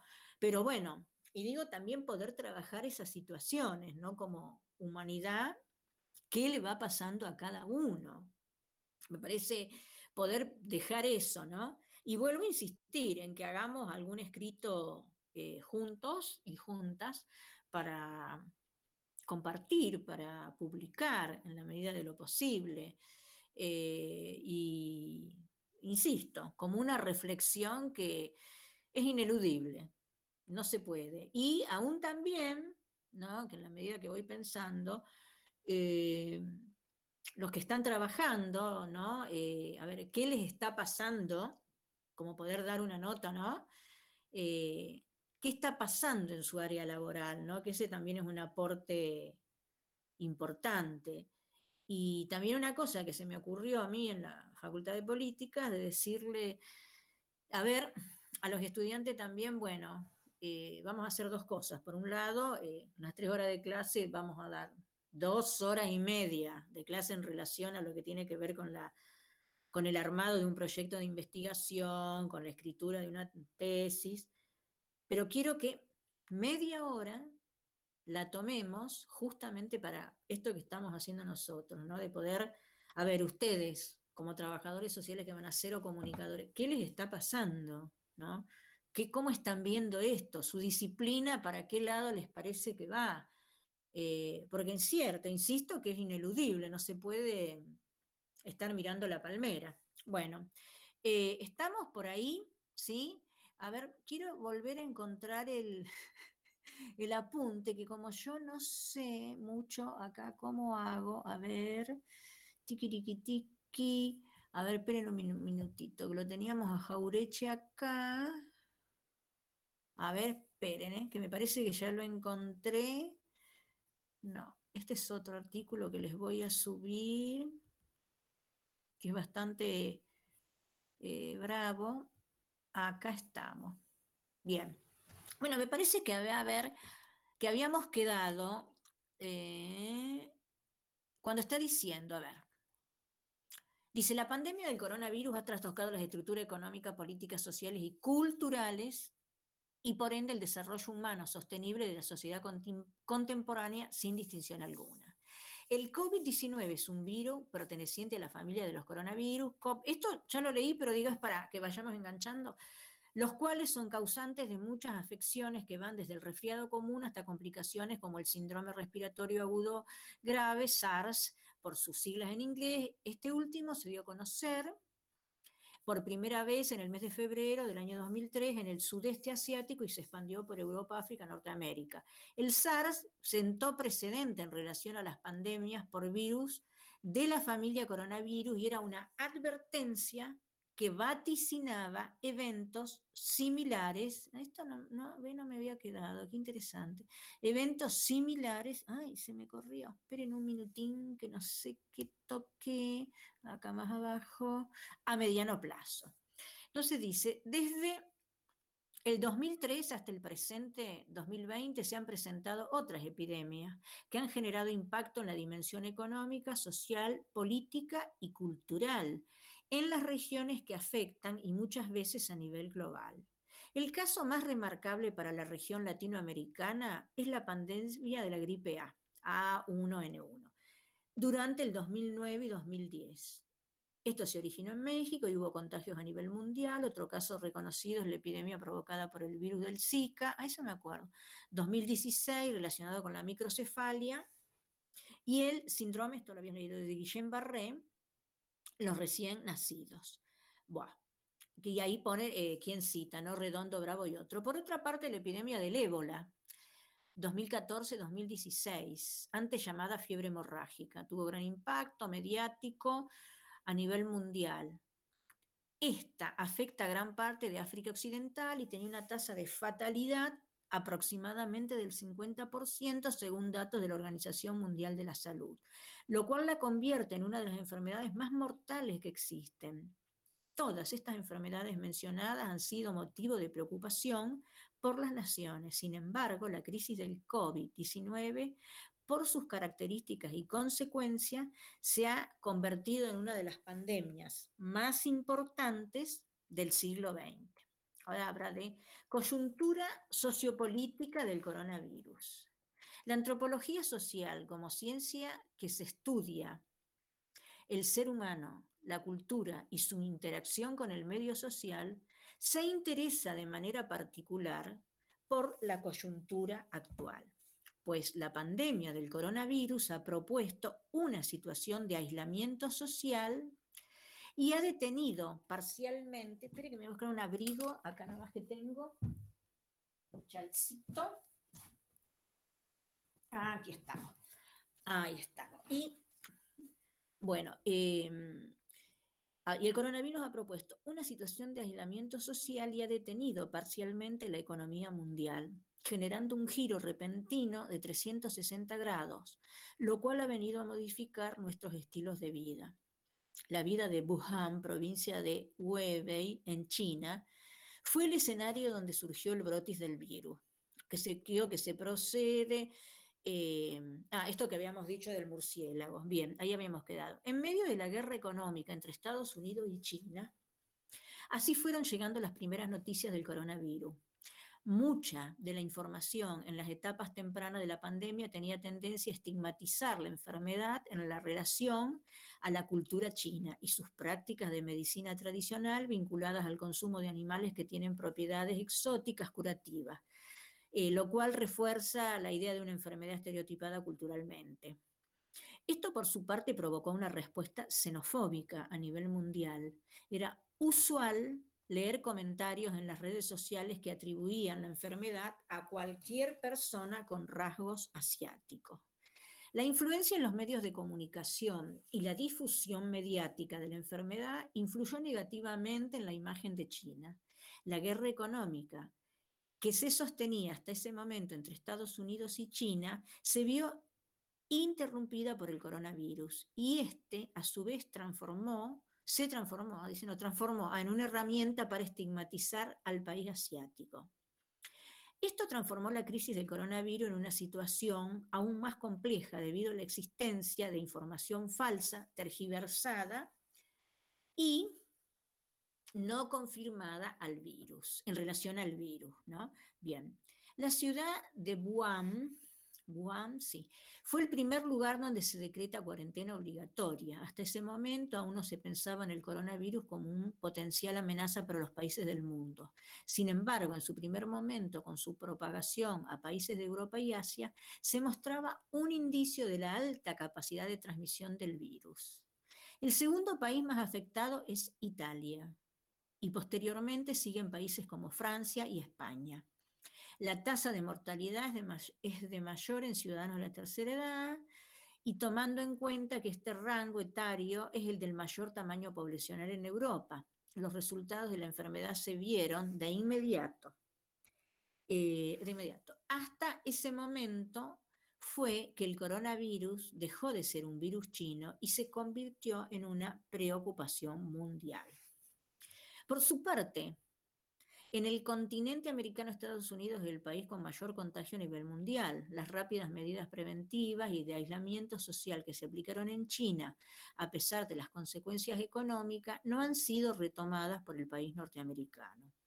Esta situación, anulada a los ritmos de vida acelerados en grandes ciudades como Nueva York, ha incidido en el incremento de la cantidad de contagios y muertos. Por otra parte, los estadounidenses no cuentan con un sistema de salud público.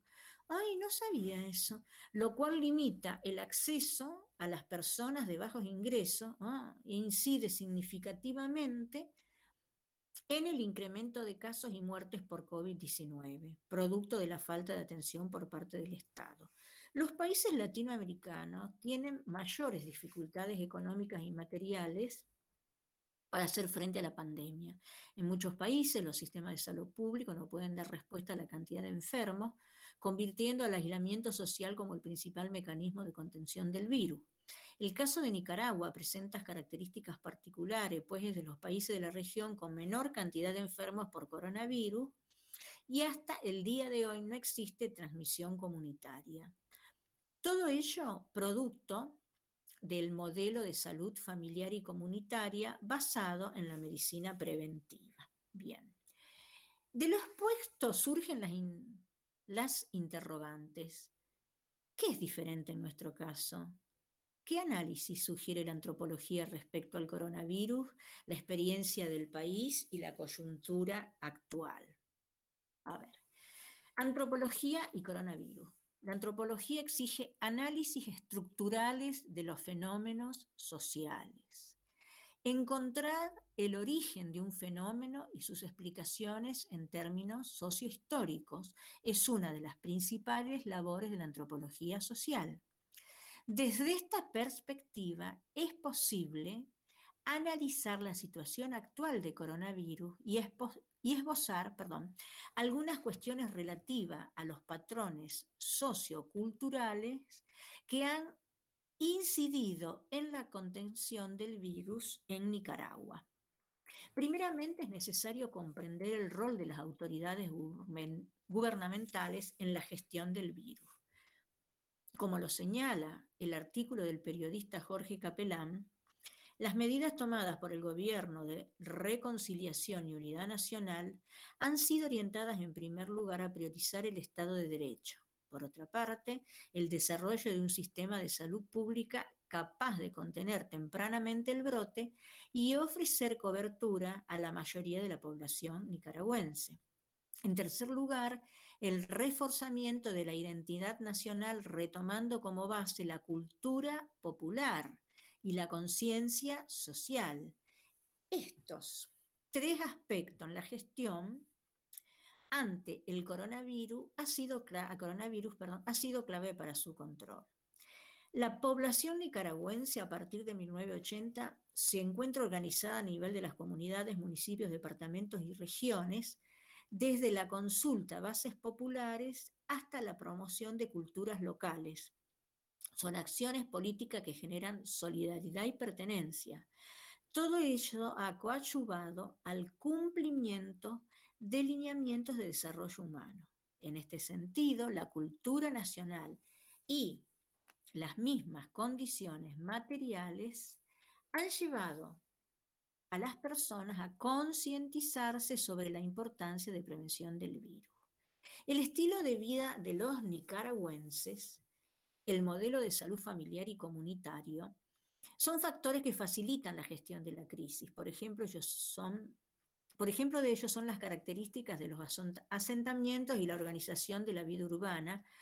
A diferencia de otras ciudades de Latinoamérica, la ciudad más grande del país es su capital, con alrededor de un millón de habitantes. La inexistencia de lugares como estaciones de metro, edificios de apartamentos para renta, centros comerciales de grandes dimensiones que reúnen grandes cantidades de personas, es uno de los factores de la ecuación. Haciendo hincapié, en el aspecto anterior, es posible afirmar que muchos lugares públicos presentan valor simbólico de sitios, mientras que otros no. Cuando existe un, un sentido de pertenencia en relación a estos espacios, en el imaginario de la persona existe respeto hacia estos. Sin embargo, cuando los espacios públicos se habilitan con intereses comerciales, se generan lugares desnaturalizados, sin historia, sin identidad, solamente transitado porque los, por los que reciben el nombre de no lugares. Los no lugares como resultado de la individualidad en el discurso de la modernidad son característicos de megalópolis, ciudades saturadas de personas. Estos elementos vienen a dar sentido acelerado a la transmisión del coronavirus en ciudades europeas. Retomando, falta muy poquitito, eh, digo para que eh, no se escape. Retomando el ámbito nacional, los hábitos de alimentación como el consumo de frutas de temporada y la preferencia por comida casera en detrimento de comida rápida, inciden, inciden en el sistema inmunológico de las personas y logran que sean más resistentes y resilientes a enfermedades estacionarias provocadas por el virus. También la conciencia social que ha generado la crisis, en primer lugar, si bien hubo pánico los primeros días, después que se confirmó el primer caso positivo, paulatinamente fue mejorando. La promoción de información sobre las medidas de prevención fue excelente política para contrarrestar la infodemia que se había desatado por las redes sociales y acentuada por los medios de comunicación. Algunas de las consecuencias que en otros países y regiones que provoca el coronavirus en Nicaragua se han visto atenuadas por el protocolo de atención nacional de la crisis. Evitar la cuarentena es un punto clave para entender la situación. Miren qué interesante. ¿eh? En Nicaragua hay un sector muy grande de la población a ver, un sector muy grande de la población no cuenta con un empleo formal. Más bien realizan actividades de subsistencia como la venta ambulante para sobrevivir. Las implicaciones de una cuarentena nacional y cierre total de fronteras convertiría la situación en caótica. El comercio exterior es uno de los principales motores de la economía, dependiendo en gran parte del comercio regional. Todo lo anterior apunta a una serie de acciones que muestran el trabajo vinculado entre sociedad y gobierno, que en base a los valores culturales, la organización social y el Estado de Derecho han logrado gestionar la crisis de buenas maneras. Ahora dice comentarios finales. La óptica de la antropología permitió ha permitido perdón, ofrecer un análisis más profundo de los intereses políticos y relaciones de explotación. Las ventajas de una perspectiva socioantropológica de la crisis mundial permite develar los mecanismos que vinculan la crisis con el estilo de vida en la modernidad y la incertidumbre que genera el tema de la salud y los elementos simbólicos, morales y políticos que subyacen en el discurso sobre el coronavirus.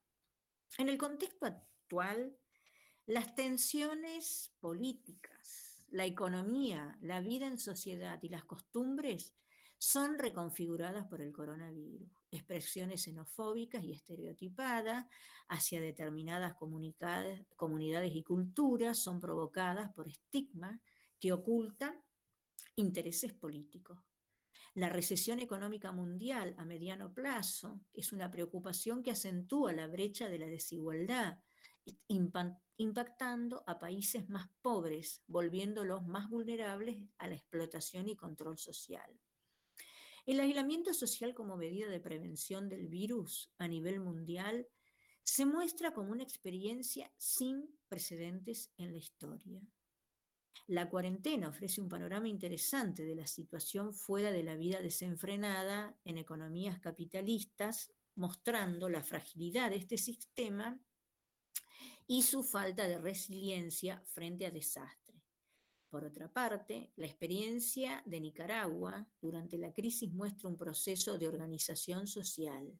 La labor conjuntamente entre el gobierno y la sociedad en general ha logrado una gestión adecuada de la, crisis perdón, sin vulnerar, vulnerar el derecho de las personas de escasos recursos y manteniendo una economía popular que se perfila como un sector importante del país. Bueno, este es todo el artículo.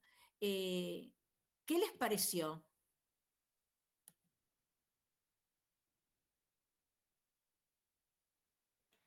Creo que está interesante. Por ahí se hizo medio extenso eh, en la parte que estaba explicando de los monumentos y del espacio No sé si era muy relevante eso, la verdad, pero el resto está, está bueno. Está bueno lo que dice sobre la cuarentena y el aislamiento social en Nicaragua.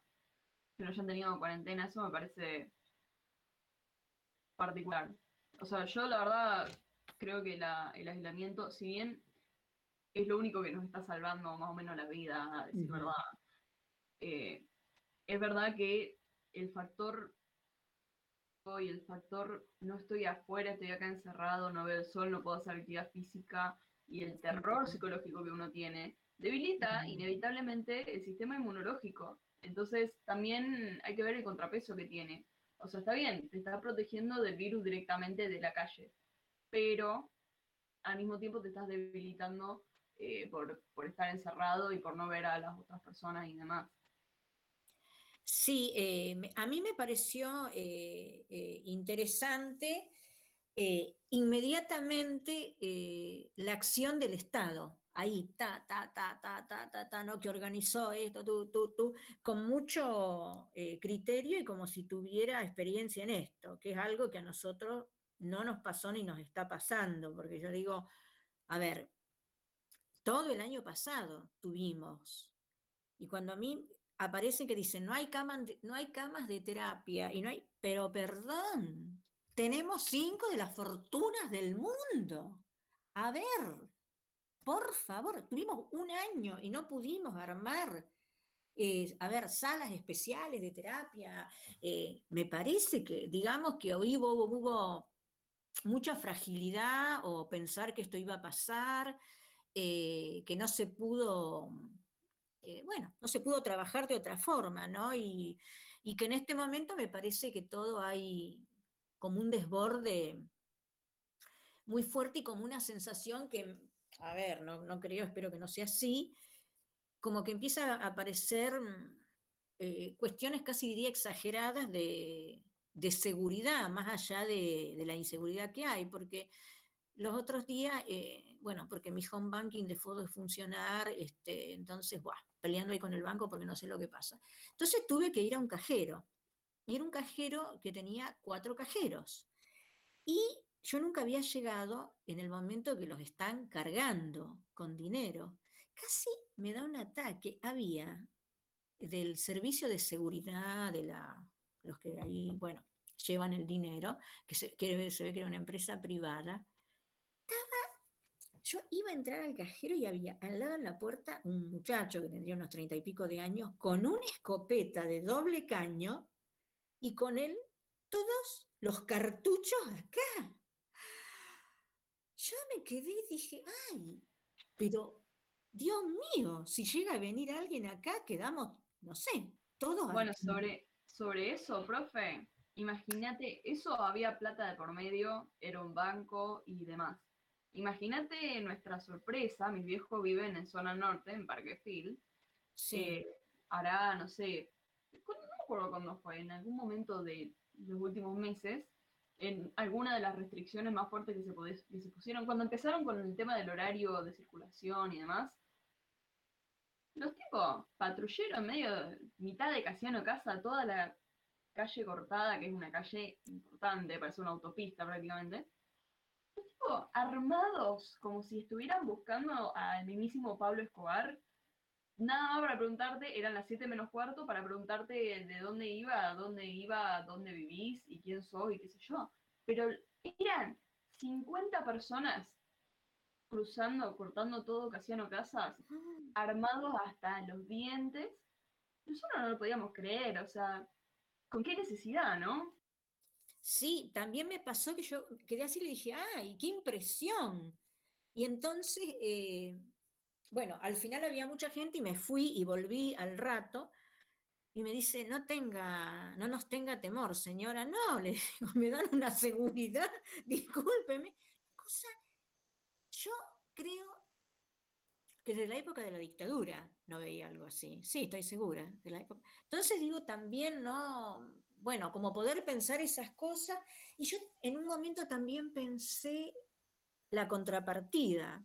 O sea, que vinieran unos delincuentes y los acribillan, a, ¿no? Como una cosa, a ver, ¿de qué te defiende un arma de último, no? Una cosa así pensaba, pero bueno, es lo que está pasando y bueno, Por eso tengo un comentario que va a ser seguramente controversial, pero que me lo dijo mi mamá, una señora erudita, si las hay. Muy bien, mamá. Muy, muy cuestionadora de todo, viste, siempre una persona de conocimiento.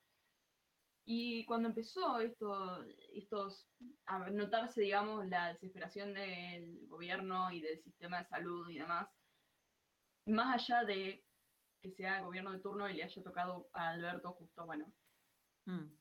eh, me decía, vos imagínate, ¿no? Con esto de las restricciones, la mm, cosa del horario, la policía en la calle, imagínate si estas medidas las hubiera tomado Macri, me dice, ¿qué hubieran dicho? ¿qué hubieran dicho las personas de oposición? ¿No?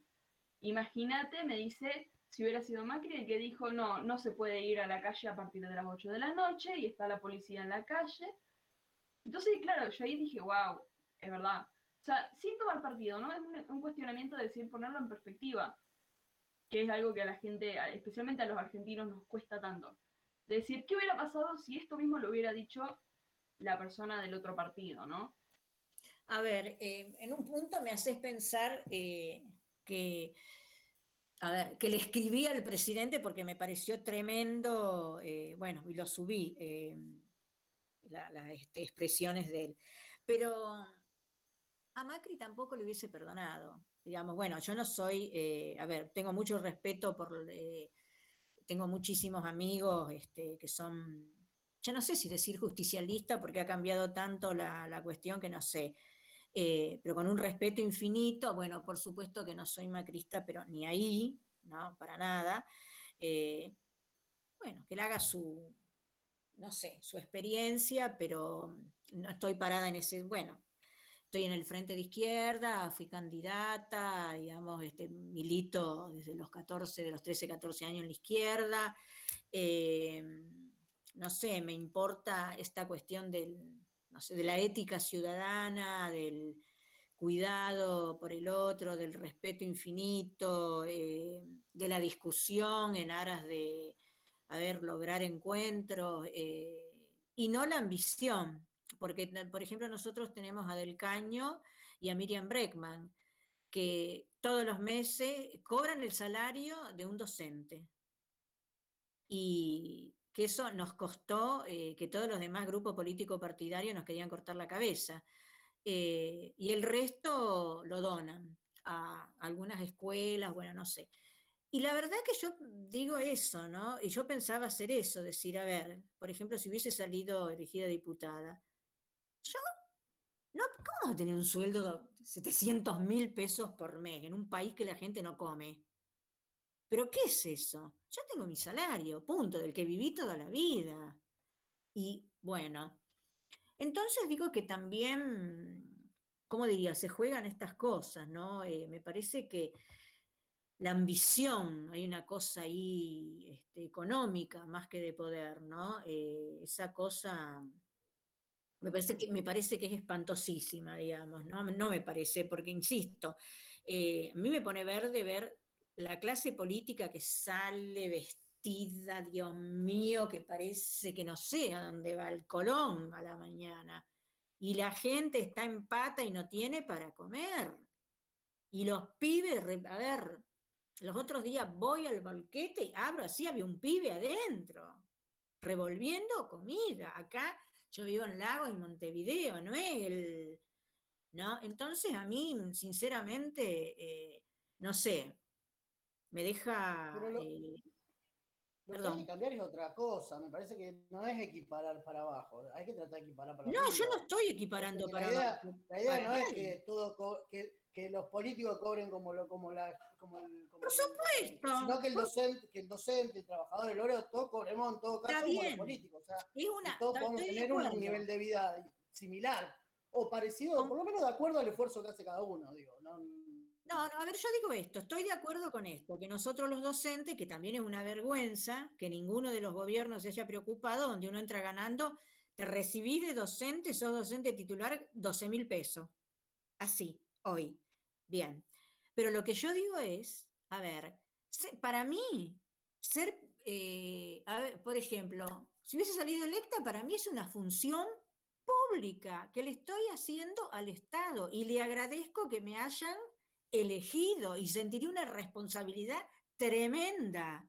Y lo que menos me interesaría es cobrar el sueldo y los viáticos y esto y el otro. Entonces, en un país que se cae de a pedazo, que los salarios a nadie le interesan, donde tenemos un nivel de pobreza espantoso y de desnutrición que no te cuento, no, para, no puede. Porque aparte tenés todos los gastos reservados, no se puede. Y yo no digo que los docentes no tengamos que cobrar más, pero por supuesto que sí, claro que sí. Por ejemplo, esto, nadie nos paga la electricidad, por ejemplo. Parece ser que el sindicato ahora está peleando, no sé qué cosa. Bueno, pero voy a esto, digo que, por ejemplo, a ver, les cuento esto. Eh, por ejemplo, mi viejo era muy amigo de Ilia, Ilia en algún momento habían en la juventud vivido juntos en, ay, ¿de dónde era Ilia? De un pueblito de Córdoba. De Córdoba. Sí, pero no me acuerdo de qué pueblito. Bueno, entonces, de Cruz del Eje. Como, eso, de Cruz del Eje. Entonces, cuando, yo me acuerdo, tendría, yo tendría seis años, bueno, cuando Ilia eh, asume la presidencia, eh, mi papá lo va a visitar a la casa de gobierno. Y, yo, y esto él le contaba a mi mamá, y yo me, me quedó grabado que Ilia con mi papá, con mi viejo, eh, que levanten todas las medidas COVID. Ajá. Eh, se fueron a sentar a la plaza enfrente de la casa de gobierno sin custodia. Ese era Ilia, digo yo, ¿no? Independientemente, insisto, que yo no soy, vuelvo a decir, radical. Entonces, me parece maravilloso que, a ver, que la intención no era ni el glamour, ni la plata, ni no sé qué, eh, sino el hacer. Y no que fue uno de los gobiernos, creo que fue uno de los únicos gobiernos que mantuvo todas las garantías constitucionales, que fue un gobierno absolutamente democrático, eh, la verdad que ejemplar. Pero eh, yo veo, eh, qué sé yo, que la política se convierte, lo partidario se convierte en, ¿cómo diría?, en un lugar para me salvo. Porque aparte, ¿qué es eso después de la jubilación? Ya me estuviste tres años, dos años trabajando y cobrar la jubilación de esos 700 mil pesos que ganaba. No, no. Insisto, y no estoy nivelando para abajo, no, basta. A ver, va a un lugar donde no paga alquiler, donde tiene todo pagado, donde tiene 900 autos para andar de acá para allá. No, paremos, paremos. No estoy, la, verdad, no, me pone verde. Pero bueno, eh, ¿qué dice acá? Esboza, intercambia ideas con tu equipo. Me encanta porque la computadora me da orden, estamos hablando, intercambia ideas con tu equipo. No sé, pero estamos hablando computadora con los compañeros. También digo que a ver, cuando pienso, ¿no? Eh, justamente así, en estos días me encontré con compañeros de, militancia, cuando yo tenía, no sé, 16, 17 años. Eh, militancia era una cosa tan pasional, tan pasional, donde uno no estaba pensando en... A ver, a mí ni se me ocurría a nadie pensar en haber la posibilidad de conseguir un salario con un puesto y me acomodo para toda la vida. No. Era una cosa que, bueno, que habrá sido la última etapa de las movilizaciones, de las marchas en la calle, em, bueno, los 30.000 desaparecidos. Y, eh, y yo me acuerdo que trabajaba y era delegada en mi trabajo. Y bueno, y que yo tenía un íntimo amigo que dice, ya hubo en el norte y salieron a votar. No sé, ¿qué, a ver quién dice eso, no entiendo. Alguien puso ya hubo en el norte, no sé qué. No, con respecto a lo que puso la, compañera también en el chat. Ah, no lo vi, no lo vi. Ah, no, no lo vi. Ah, Leonardo Volpe, una persona más eh, Digo, eh, por ejemplo, eh, yo tenía un amigo que era montonero y que este, era un cuadro político y que tenía pedido la captura vivo o muerto, así nomás, y que el padre tenía una estancia en el sur. Y él estaba estudiando acá medicina, él y la hermana. Y bueno, lo acribillan. él se quería ir de montonero en un momento porque empieza a disentir con algunas cuestiones, entonces se viene de La Pampa para acá, porque se ha ido a guardar a la estancia del viejo, y lo, bueno, le, hacen una celada, le mandan una, eh, una nota en, clave, como si fuera de la célula Montonero, y cuando él va a la cita lo acribillan. Y eh, una cosa espantosa, tremenda, terrible, y que el mm, cadáver de él lo encontró, eh, lo encontraron hace dos años acá en el cementerio del Salvador, uno de mis compañeros que está en el equipo, que estudiamos juntos en el equipo argentino de antropología forense. Lo voy a invitar que venga a darles una charla y a contarles qué es la antropología forense. Y, a mí me dio un ataque cuando me contó, che, vos que me habías contado de tu amigo. Bueno, esa familia le mataron el hijo y la hija. Entonces yo cuando veo, eh, y me imagino Leiva, que usted es más o menos de mi generación, no me dejará mentir, yo digo, ¿ustedes saben cuando uno tiene 17 años y se juega la vida y no le importa porque está pensando en un mundo mejor? Porque todas y todos los que militábamos, si nos poníamos a pensar que salíamos a la calle y no sabíamos si volvíamos, no salía. Y había una solidaridad porque a lo mejor estabas en una reunión y había, qué sé yo, no sé, alguien del peronismo y te re que te contas, decía de todo, Pero si a las 4 de la mañana ese compañero te tocaba la puerta y te decía, para, me corre la cara, le abrías la puerta y después seguías discutiendo otro día. Porque había un objetivo común, ¿no? Que cada uno lo encaraba de una determinada manera. Y yo lo que siento ahora que no, la política se convirtió en un lugar para trepo, me subo, eh, tengo, si no necesito dinero, tengo todo el poder y vamos para adelante. Y los otros días me encontré con un amigo que había sido un militante y le pregunto por otro compañero, que yo tenía un guardaespaldas. yo lo pienso ahora, bueno, los padres porque, eh, porque yo estaba, este chico que matan, este chico, este amigo de Montoneros, donde esté, eh, y a través de eso él tenía eh, mi, mi teléfono, en mi teléfono del laburo, y, mm, porque yo no tenía teléfono en mi casa, y yo caigo en una lista de la CIDE.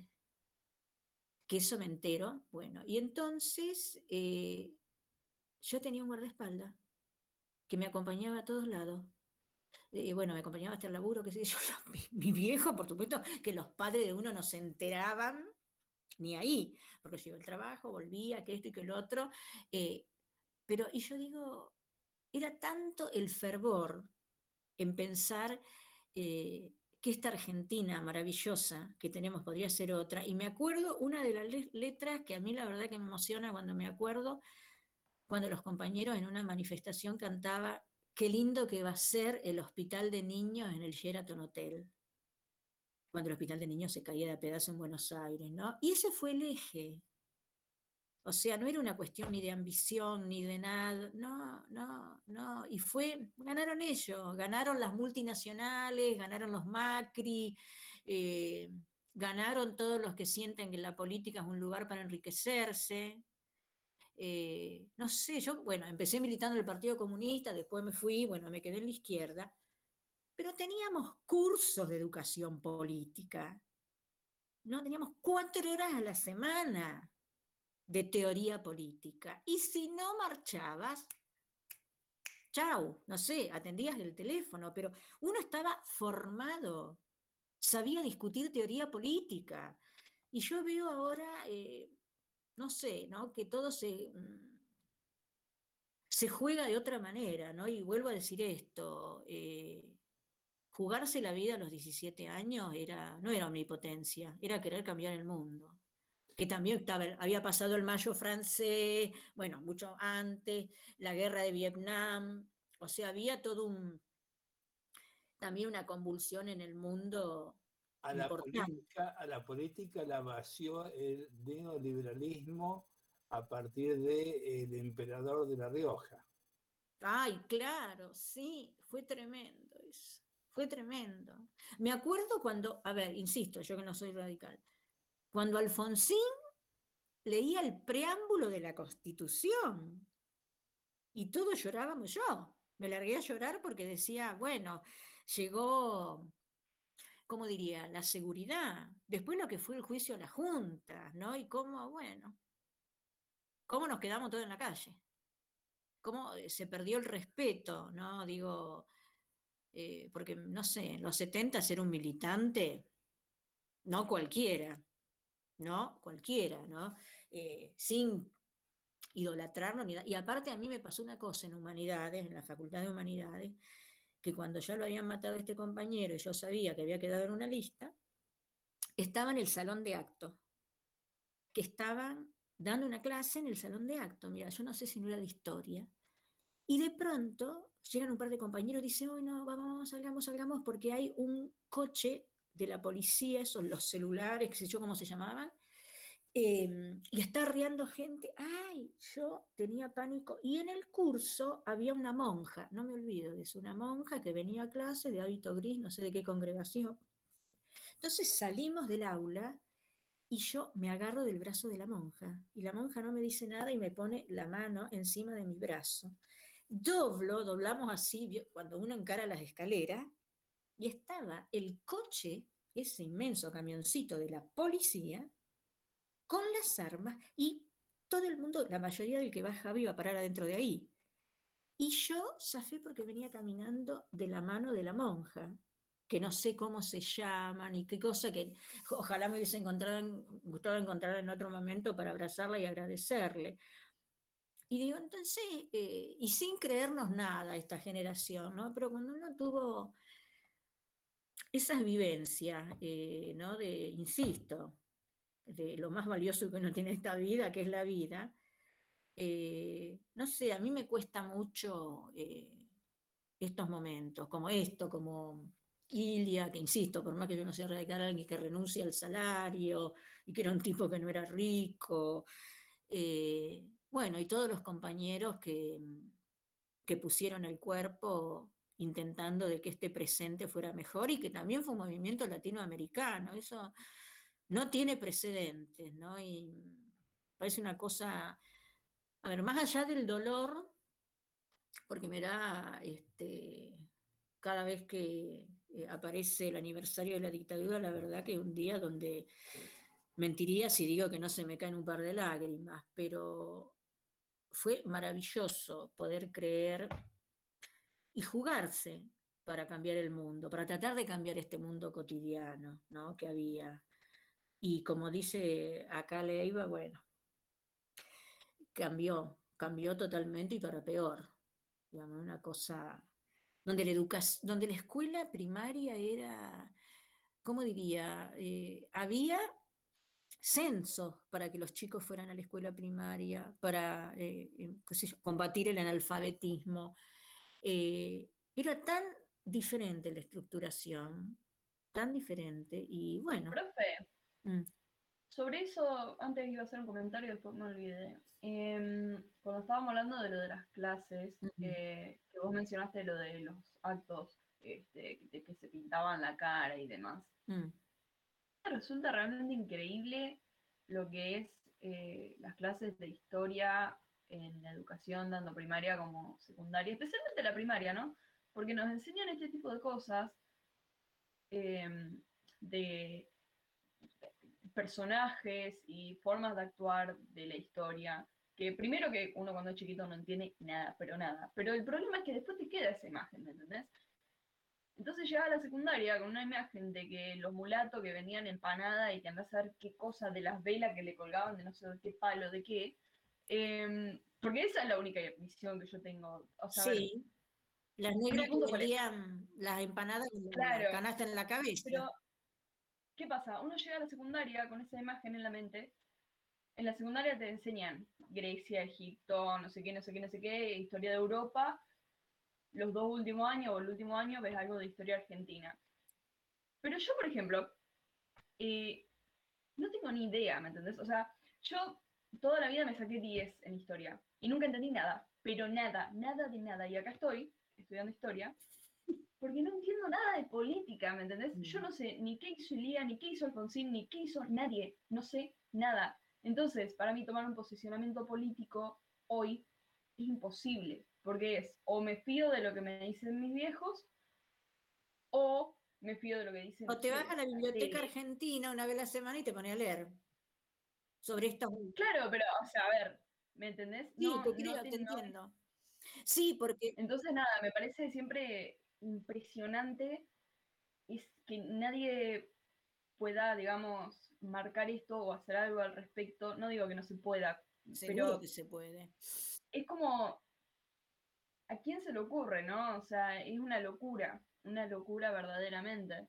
Y también es silenciar la historia contemporánea, porque yo sinceramente en todas las escuelas pondría, eh, bueno, lo que fue entre el 76 y el 83 hay que enterarse. Tuvimos 30.000 desaparecidos. Claro, pero en la escuela secundaria, porque la escuela primaria... No, la escuela primaria ponerle no, pero ir abriendo como parecía. ¿Cómo no se puede hablar de eso?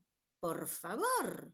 Claro, bueno, y eso también, por ejemplo, en el superior, ay, qué cosa, la política en el superior, por el ah, sí. Me parece perfecto, me parece perfecto que los estudiantes se puedan involucrar políticamente, pero estás hablando de chicos de 15 años que se están involucrando en temas que están fuera de su alcance. No digo menospreciar ni tomar de niños a las personas de esa edad, pero realmente no, no tienen ni la madurez mental ni el conocimiento informativo para discutir sobre la muerte de, mm, ¿cómo se llamaba este chico?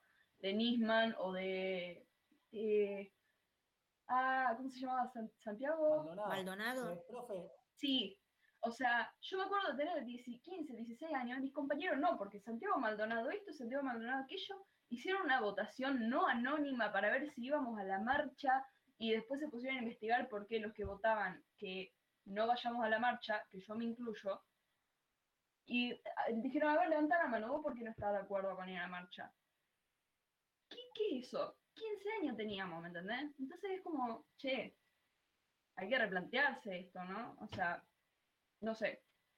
Me parece bueno, pero lo que pasa que el Don Leiva, este, que somos contemporáneos, o sea, nosotros fuimos una generación tremendamente politizada y partidizada, o sea, no podía hacer, yo te digo, no sé, había peñas, por ejemplo, que extraño eso, las peñas de guitarreada que eran divinas. A los 15 años estaba militando, profe. Sí, eso. Entonces, otra generación. Eh, claro, por eso digo que era una cosa que no se podía, había un montón de gente que no militaba, pero los que militábamos, entonces iba a la peña, así, que era un lugar así medio como, a ver, ¿quién iba? Todo el surdaje a la peña. ¿De qué ibas a hablar? De política. Y aparte había reuniones, conferencias. Em, por ejemplo, en el partido eh, yo hacía cursos y todo el mundo de teoría política, y aprender porque no vas a andar hablando cualquier verdura. Y eso pasaba también con los radicales, con todo el mundo, o sea, era una cosa de un fervor que fueron los 60 y los 70, más que nada de los 70, de que cambiábamos América, porque eso fue así, toda América, ¿no? No se quedó, Brasil, la cantidad de desaparecidos, Uruguay, Chile, por favor, digamos, no, Nadie, nadie, nadie, un Uruguay que tenía los Tupamaros, me acuerdo, ¿no? Eh, que era el grupo extremista. Eh, y era una cosa, eh, bueno, Nicaragua también, fue una cosa así de liberación. ¿no? Eduardo Falú cantaba una canción que decía en el estribillo, el día que los pueblos sean libres, la política será una canción. Será una canción, exacto. Exacto, así. Era una cuestión eh, donde... ¿Cómo? Yo creo que una de las, de, las, de las grandes batallas que ganó el neoliberalismo es instalar en la sociedad esta idea de los dos demonios, ¿no? Para combatir eh, la, política de terrorismo de Estado que aplicaron, como justificándola como, está bien, eh, dentro del Estado burgués capitalista este, van a tratar de conservarse y, bueno, fue la manera más radicalizada de, ese sector. Pero bueno, la justifican con esta teoría de los dos demonios que, bueno, por eso es tan difícil dentro de la educación este, poder, instalar la, historia de los, de los perdedores, ¿no? Pero también, ¿sabes qué? Em, se pueden hacer cosas que sería importante. Em, sin juzgar. Por ejemplo, si yo iba a clase de historia en la escuela primaria, empezaría, no sé, con los pibes que tienen 12 para 13, qué sé yo, que están por salir, no sé, 11, para que entiendan. Pero sin adjetivar, ¿no? Mostrarles, por ejemplo, lo que era un campo de concentración. ¿Qué pasaba ahí adentro? Digamos, para que se pueda pensar y ver cómo. A ver, los de la vereda de enfrente tenían todos, todos, todos, todos los elementos, ¿no? De, ¿cómo diría? Para desbastar, ¿por qué? Porque el modelo era neoliberal capitalista, lo que tenemos hoy. Entonces digo que, mm, eh, por ejemplo, em, cayó un amigo mío eh, que él dice, bueno, que soy la hija que él no tuvo, médico, yo trabajaba de administrativa en un sanatorio, y él lo guardó a este pibe, que lo, este pibe Monto, que le pedimos, che, déjalo, podemos, deja dormir en tu casa, qué sé yo, que estoy que el otro. Y bueno, y cuando lo matan, él tenía la dirección de este médico, estaba yo en el sanatorio, y él estaba en mesa de entrada, hablando ahí con la telefonista, que tenía así un ventanal, y no me olvido, yo tenía 18 años, entran dos hombres de traje gris, impecables, y preguntan por el doctor fulano de tal, y la telefonista le dice, está en el quirófano. operando. ¿Dónde está el quirófano? No, dice, está operando. Uno abre el traje acá, nos muestra el arma. Y otro pela el cartelito, Servicio de Inteligencia del Estado.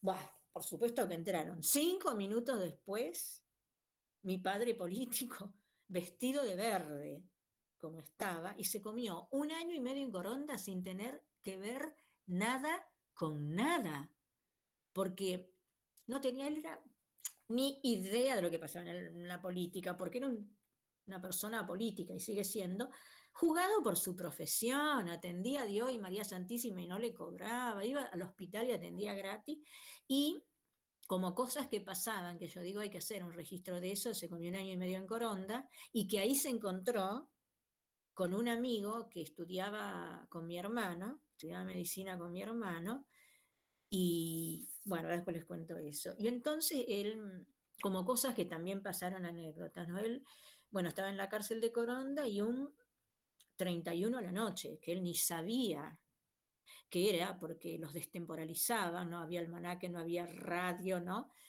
Y entonces le tocan la puerta de metal y él abre la mirilla y un guardia cárcel llevaba un pedacito así de hielo y se lo pasa y le dice, feliz año nuevo, doctor, es 31 de año y está estrenando el año nuevo. Tipo diferente dentro de los que había ahí.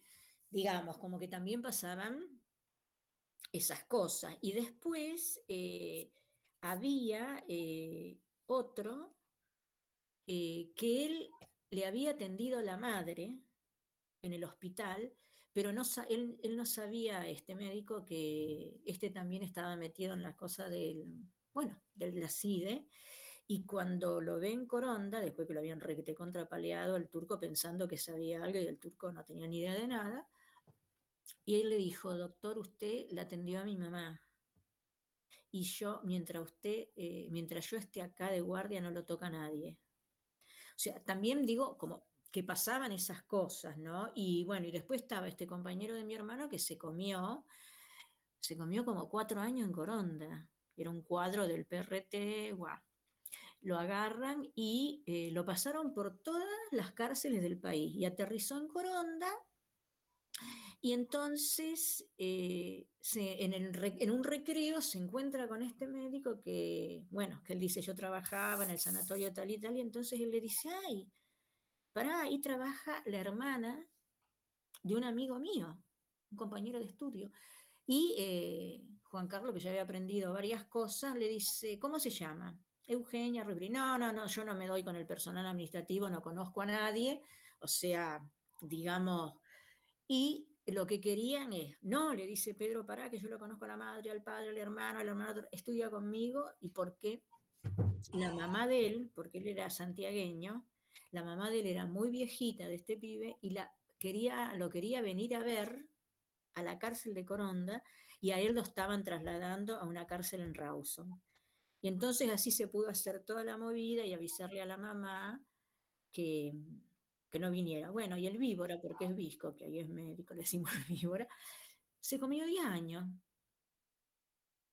De los 20 a los 30. 10 años ahí adentro la fuerza de no psicotizarse, ¿no? Y yo digo, ¿no? Como, y a ver, ¿y cuál era el cometido? Eh, cambiar este mundo, cambiar. Esto que decían, qué lindo que va a ser el hospital de niños en el Sheraton Hotel. O sea, que es lo mismo que digo ahora, no me vengan a contar que no hay posibilidades de lograr hacer salas de terapia. No me digan que no hay plata para eso. Por Dios y los santos evangelios. Y comprar, acá en Rosario se acaba de hacer eh, un respirador, que es modelo, que esto, que el otro, que aquello. O sea, todo el mundo que tiene compromiso y, y que puede hacer algo por esto lo está haciendo, pero ¿qué está haciendo la clase política? ¿Qué hacen las grandes fortunas del país? que nadie les toca el ala para decir colaboren. No están, están repintando la Plaza San Martín, las estatuitas de dorado, haciendo estatuas de peces. Sí, bueno, yo los otros días pensaba, pensamientos locos, a ver, somos 40 millones de habitantes, un peso que ponga cada uno así. Tenemos 40 millones de pesos, aunque parezca loco lo que digo. ¿Cómo no se puede? Ay, no, no, no, no, yo... Y aparte, ¿cómo después de un año no tienen cintura para manejar esto? No me, no me entra en la cabeza, pero ¿qué tienen adentro de la cabeza? Dos cosos de papel que se me los meten así por acá para ver que no se les caiga el cerebro. No, me pone, me pone verde. Y sí, me pone verde, escucha, no es tan imposible. A ver, del sueldo de cada uno, que le descuenten 20 pesos. A ver, en todo el país. No hay, representantes, del pueblo que están en la esfera del poder, eso le pasa a, este país, ¿no? Sí, Totalmente aburguesado, digamos, no hay un Lula del Partido de los Trabajadores, no, hay un Evo minero. No. No hay un exponente ahora como el de Perú, que es maestro. Eh, Para nada. no, hay un representante eh, genuino de los trabajadores en el poder, digamos, ¿no? Son, todos bueno, profesionales, qué sé yo, ¿viste? y bueno, por eso te digo que eh, del Caño y Bregman... Difícil ver la realidad del trabajador no siendo trabajador. No, porque no, a ver, en, su, en su perra vida agarraron, no sé, una virome para escribir en términos de trabajo. Pepa, salí de ahí. Eh, por eso, Bregman y el caño, pero los acosan todo el tiempo, porque exponen, los exponen a los otros, que, este, ¿cómo es que se llama? No cobran dieta, los viáticos. No, no, no, no, es una cosa.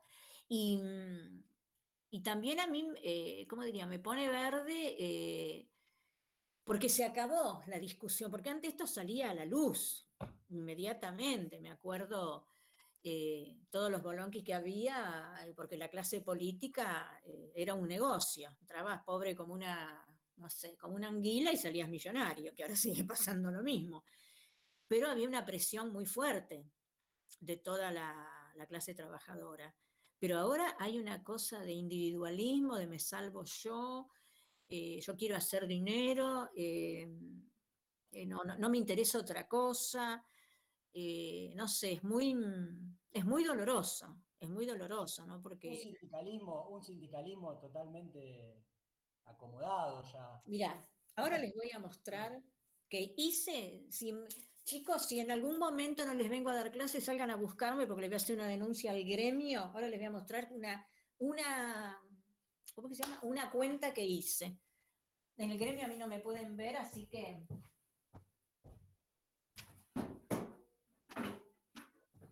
me quedé estupefacta después que lo hice. Esperen que lo encuentre acá, el papelito. Miren, a ver, les explico. Ahí vieron, ¿se ve el papelito? Sí, sí. Bueno, ¿vieron que arriba dice salario inicial 12.000? Acá. No se ve. Bueno, entonces yo les cuento, acá arriba dice salario inicial 12.000. Tomé el salario más bajo, que de paso es de un titular. Bueno, la cuota sindical es 1,5%, o sea, es sobre ese salario, que es el más bajo, 180 pesos. En el padrón sindical, que me encargué de buscarlo en la web hasta que lo encontré, somos 3.209 afiliados.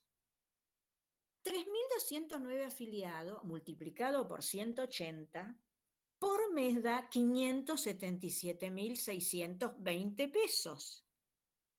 En un año son 6.931.440 pesos. Y el gremio nos vende los barbijos. Es una, un delito. Esto es un delito. No puede pasar. Y yo estoy haciendo el cálculo sobre el salario más bajo. Entonces yo digo, ¿Cómo? Profe, a mi mamá le pasa lo mismo, siempre toda la vida renegó con el arte de curar, con la caja del arte de curar. Ah, también. Bueno, pero un médico tiene una profesión liberal que vos podés tener pacientes particulares, eh, pacientes, bueno, es otra cosa. Nosotros tenemos esto. esto. Eso es un robo a mano armada. Claro, pero ella ni siquiera es médica, ella es psicóloga. Ah, y han habido, yo recuerdo años que mi vieja no paraba de hablar del arte de curar, que no lo podía creer, que lo que le estaban cobrando, y no me acuerdo qué quilombo. Este, y renegó siempre también por eso mismo. Bueno, el arte de curar sí siempre fue eh, caroncho. Sí, eso es cierto, tengo amigos que son médicos y siempre, pero un médico, bueno, un psicólogo no tanto, pero un médico tiene la posibilidad ¿cómo te diría?, de poner el precio de la consulta. Bueno, un psicólogo también, pero tampoco no puede... Ojo, profe, ahí no, no se crea. Un médico empieza a hacer la diferencia económica a partir de los 45, 50 años. Es increíble cómo, en la carrera del médico es, muy... Lo, oprimen de todos lados. Desde la formación, haciendo 24, 48 horas de guardia, la residencia, este, después, una vez que se recibe, ya empieza a pagar el arte de curar. Es todo un, tema. las obras sociales le roban plata. Sí, a ver, las obras sociales son tremendas. Primero, la formación. Que hace el nombre, que hace un poco de carrera, recién ahí empieza a sacar un poco de diferencia, siempre y cuando no venga de una familia de médicos ya claro. conocida y demás, ¿no? Instalada, como los Villavicencio, los dueños del parque. Bueno, pero digo que eh, a ver, haciendo, eh, la formación es espectacular, es buenísima acá en Rosario, muy buena. Em, Estoy en desacuerdo, pero puedo desarrollar después. No, bueno, digo yo, em, de lo que conozco, em, ¿cómo es que se llama? De amigos que dan clase y de gente, el ranking acá en Rosario es buenísimo, ¿eh? No sé qué. Es excelente, pero profe, ¿vos viste lo que es los pasillos de medicina en los últimos cinco años, desde que cambió el plan. Sí. No hay una sola clase que yo haya aprendido realmente algo. Llegué al segundo año, aprobé las dos primeras materias de primer año. Mm. no entendía nada.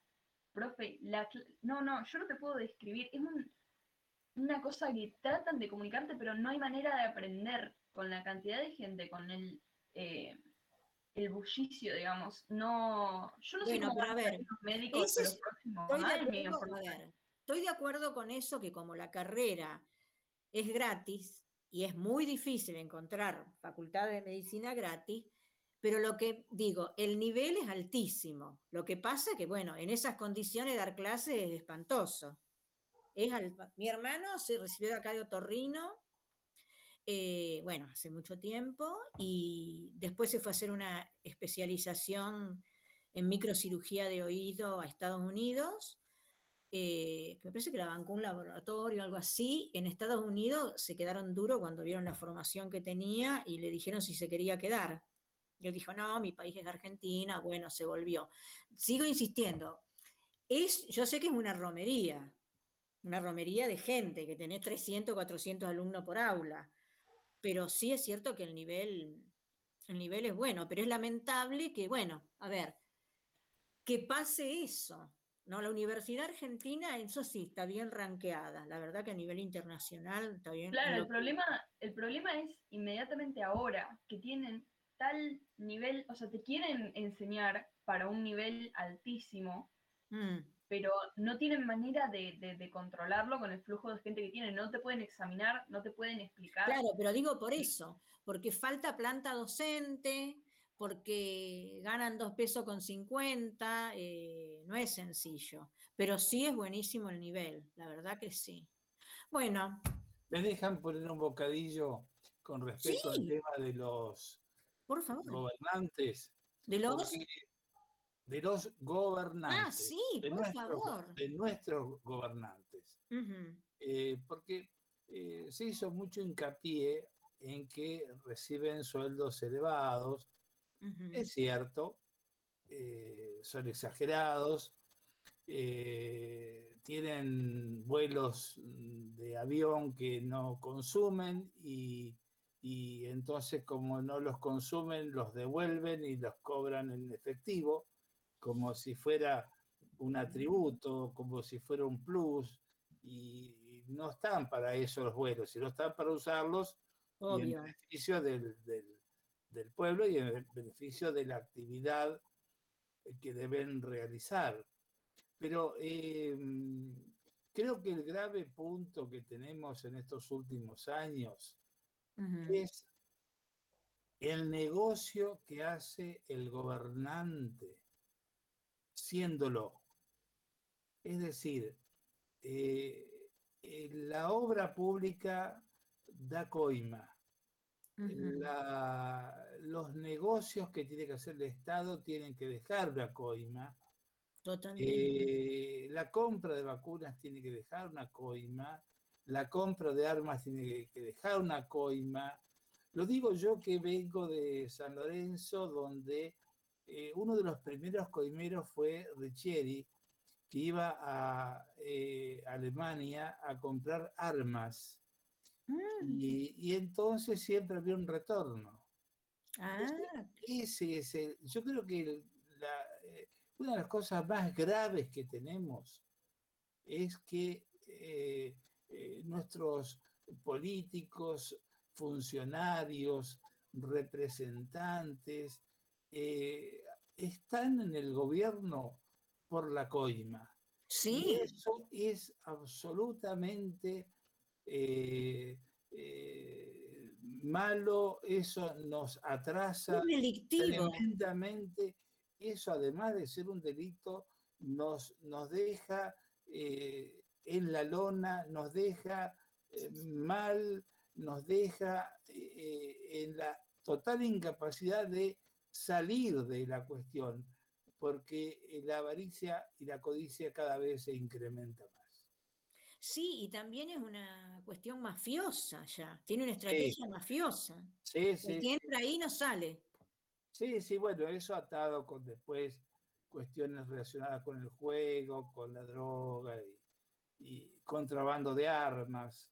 De todo un poco. Eh, ya lo hemos visto, porque ha ocurrido. No lo digo ah, esta noche porque se me ocurre, lo digo porque lo leí, los titulares de los diarios. Pero sí, titulares de diarios, entonces e, esto, esto que digo yo está ahí. Pero sí, totalmente de acuerdo. Yo ahora no me acuerdo en qué gobierno hubo que fue tan. Ya, esperen un minutito que voy a bajar la gata de la mesa que no se puede bajar. ¿Qué pasa, Pepuchi? ¿Qué pasa? Ricardo. Sí. Miren, ¿ven? Acá les presento a Pepa. Pepa, que quiere tomar clases, ¿ven? Y está ahí chorisqueando. Y ve, ahora me camina por arriba de la computadora. Buah. Bueno, anda para allá. Eh, sí, la verdad que digo que también el nivel de corrupción espantoso que vení Pepucha, nivel espantoso de corrupción que hay es es lo más grave. Creo que. No creo que sea lo más grave, perdón, Ricardo. Yo creo que lo peor son las políticas. No, no, la pobreza. Ah, sí, sí, bueno, pero. no, no la corrupción siendo un, número, pero estamos hablando de que eh, hasta hace poco se fugaron 90 mil millones de dólares. O sea, bueno, pero ojo de esos números, no de, no de los 3, 4 palos que se puede llevar uno yo también implemento una política que me favorezca desde el punto de vista estratégico. Claro, seguro. a eso voy. sí, no el chiquitaje. Yo creo que de la mano también va el proceso este de, dejar al trabajador al margen de, la lucha política. Sí, sí, sí. pero no, no quiero pecar antiperonista, pero, no, no, yo creo que forma parte de. ¿Por qué te digo esto? Porque en la clase histórica muchas veces se dice que en la crisis del 2001 eh, se dieron todas las condiciones para que haya una revolución en este país. ¿no? Una revolución socialista. Y no se dio justamente porque no había ese agente político que llevara a cabo esos cambios de estructura. Este, claro, porque la militancia desapareció, como la conocí yo en mi época, desapareció. Claro, no, no, no hay ese protagonismo del trabajador para, para, nada. para poder combatir con esto, porque este sistema eh, de corrupción, de, esto que decía Facundo, de tantos millones que se fueron y que acá no pasa nada. Este... Los sindicalistas tienen mucho que ver. Sí. Y, y, los que no se quieren meter, bueno, están eh, entregados a, seguir como están. Mire, usted se acordará, Ricardo, eh, que a mí una cosa que me emociona mucho era ir caminando en una manifestación y los compañeros decir despacio y cantando el himno. ¿Por qué? Porque en ese momento, ¿qué hacía? La cana se cuadraba y nosotros podíamos avanzar. Eso duró un suspiro, porque después te apaleaban, entonces despacio, yo me acuerdo de eso, despacio y cantando el himno. Era una, no, no, era una cosa, no, eh, no sé, una gesta tan jugada, tan, qué sé yo, que a nadie le interesaba la cuestión económica, sino era... no, era la solidaridad. La solidaridad, que hubiera un país para que También es la que nos hace falta ahora. Totalmente, sí, sí. Aparte, todo, el, todo es dinero, todo, todo el mundo se van a gloria de que yo... Aparte yo digo, a ver, con el dinero se compran cosas materiales, nada más. Digamos, una persona se muere por falta de amor. Está probado los bebés, la hospitalitis, toda una experiencia que se hizo. El desamor mata. Y yo digo, esa cosa egoísta, a ver, ¿a quién le sirve a todos los multimillonarios en este momento? Pero que vayan tapizando el techo con la plata que tienen, porque no van a poder hacer nada hasta que no se descubra algo que termine con esta pandemia. Esa adoración, no sé. No, no, nunca fue mi estilo. Bueno, les agradezco infinito. Eh, estoy dispuesta también a que ustedes me digan, les interesa, no les interesa, pero bueno, yo me tomo esta atribución y la, discutimos con ustedes de modificar el programa porque me parece ese programa es obsoleto, qué sé yo, lo pueden leer, pero no nos podemos bajar. Yo siento esto, no sé, no puedo no hablar de esto. O sea, y más con esta cuestión que tiene un análisis antropológico, que no, insisto en esto, si quieren, y otro quiere hablar de lo que pasó, qué sé yo, en la batalla de no sé qué, le bajo los apuntes y que, lea con eso.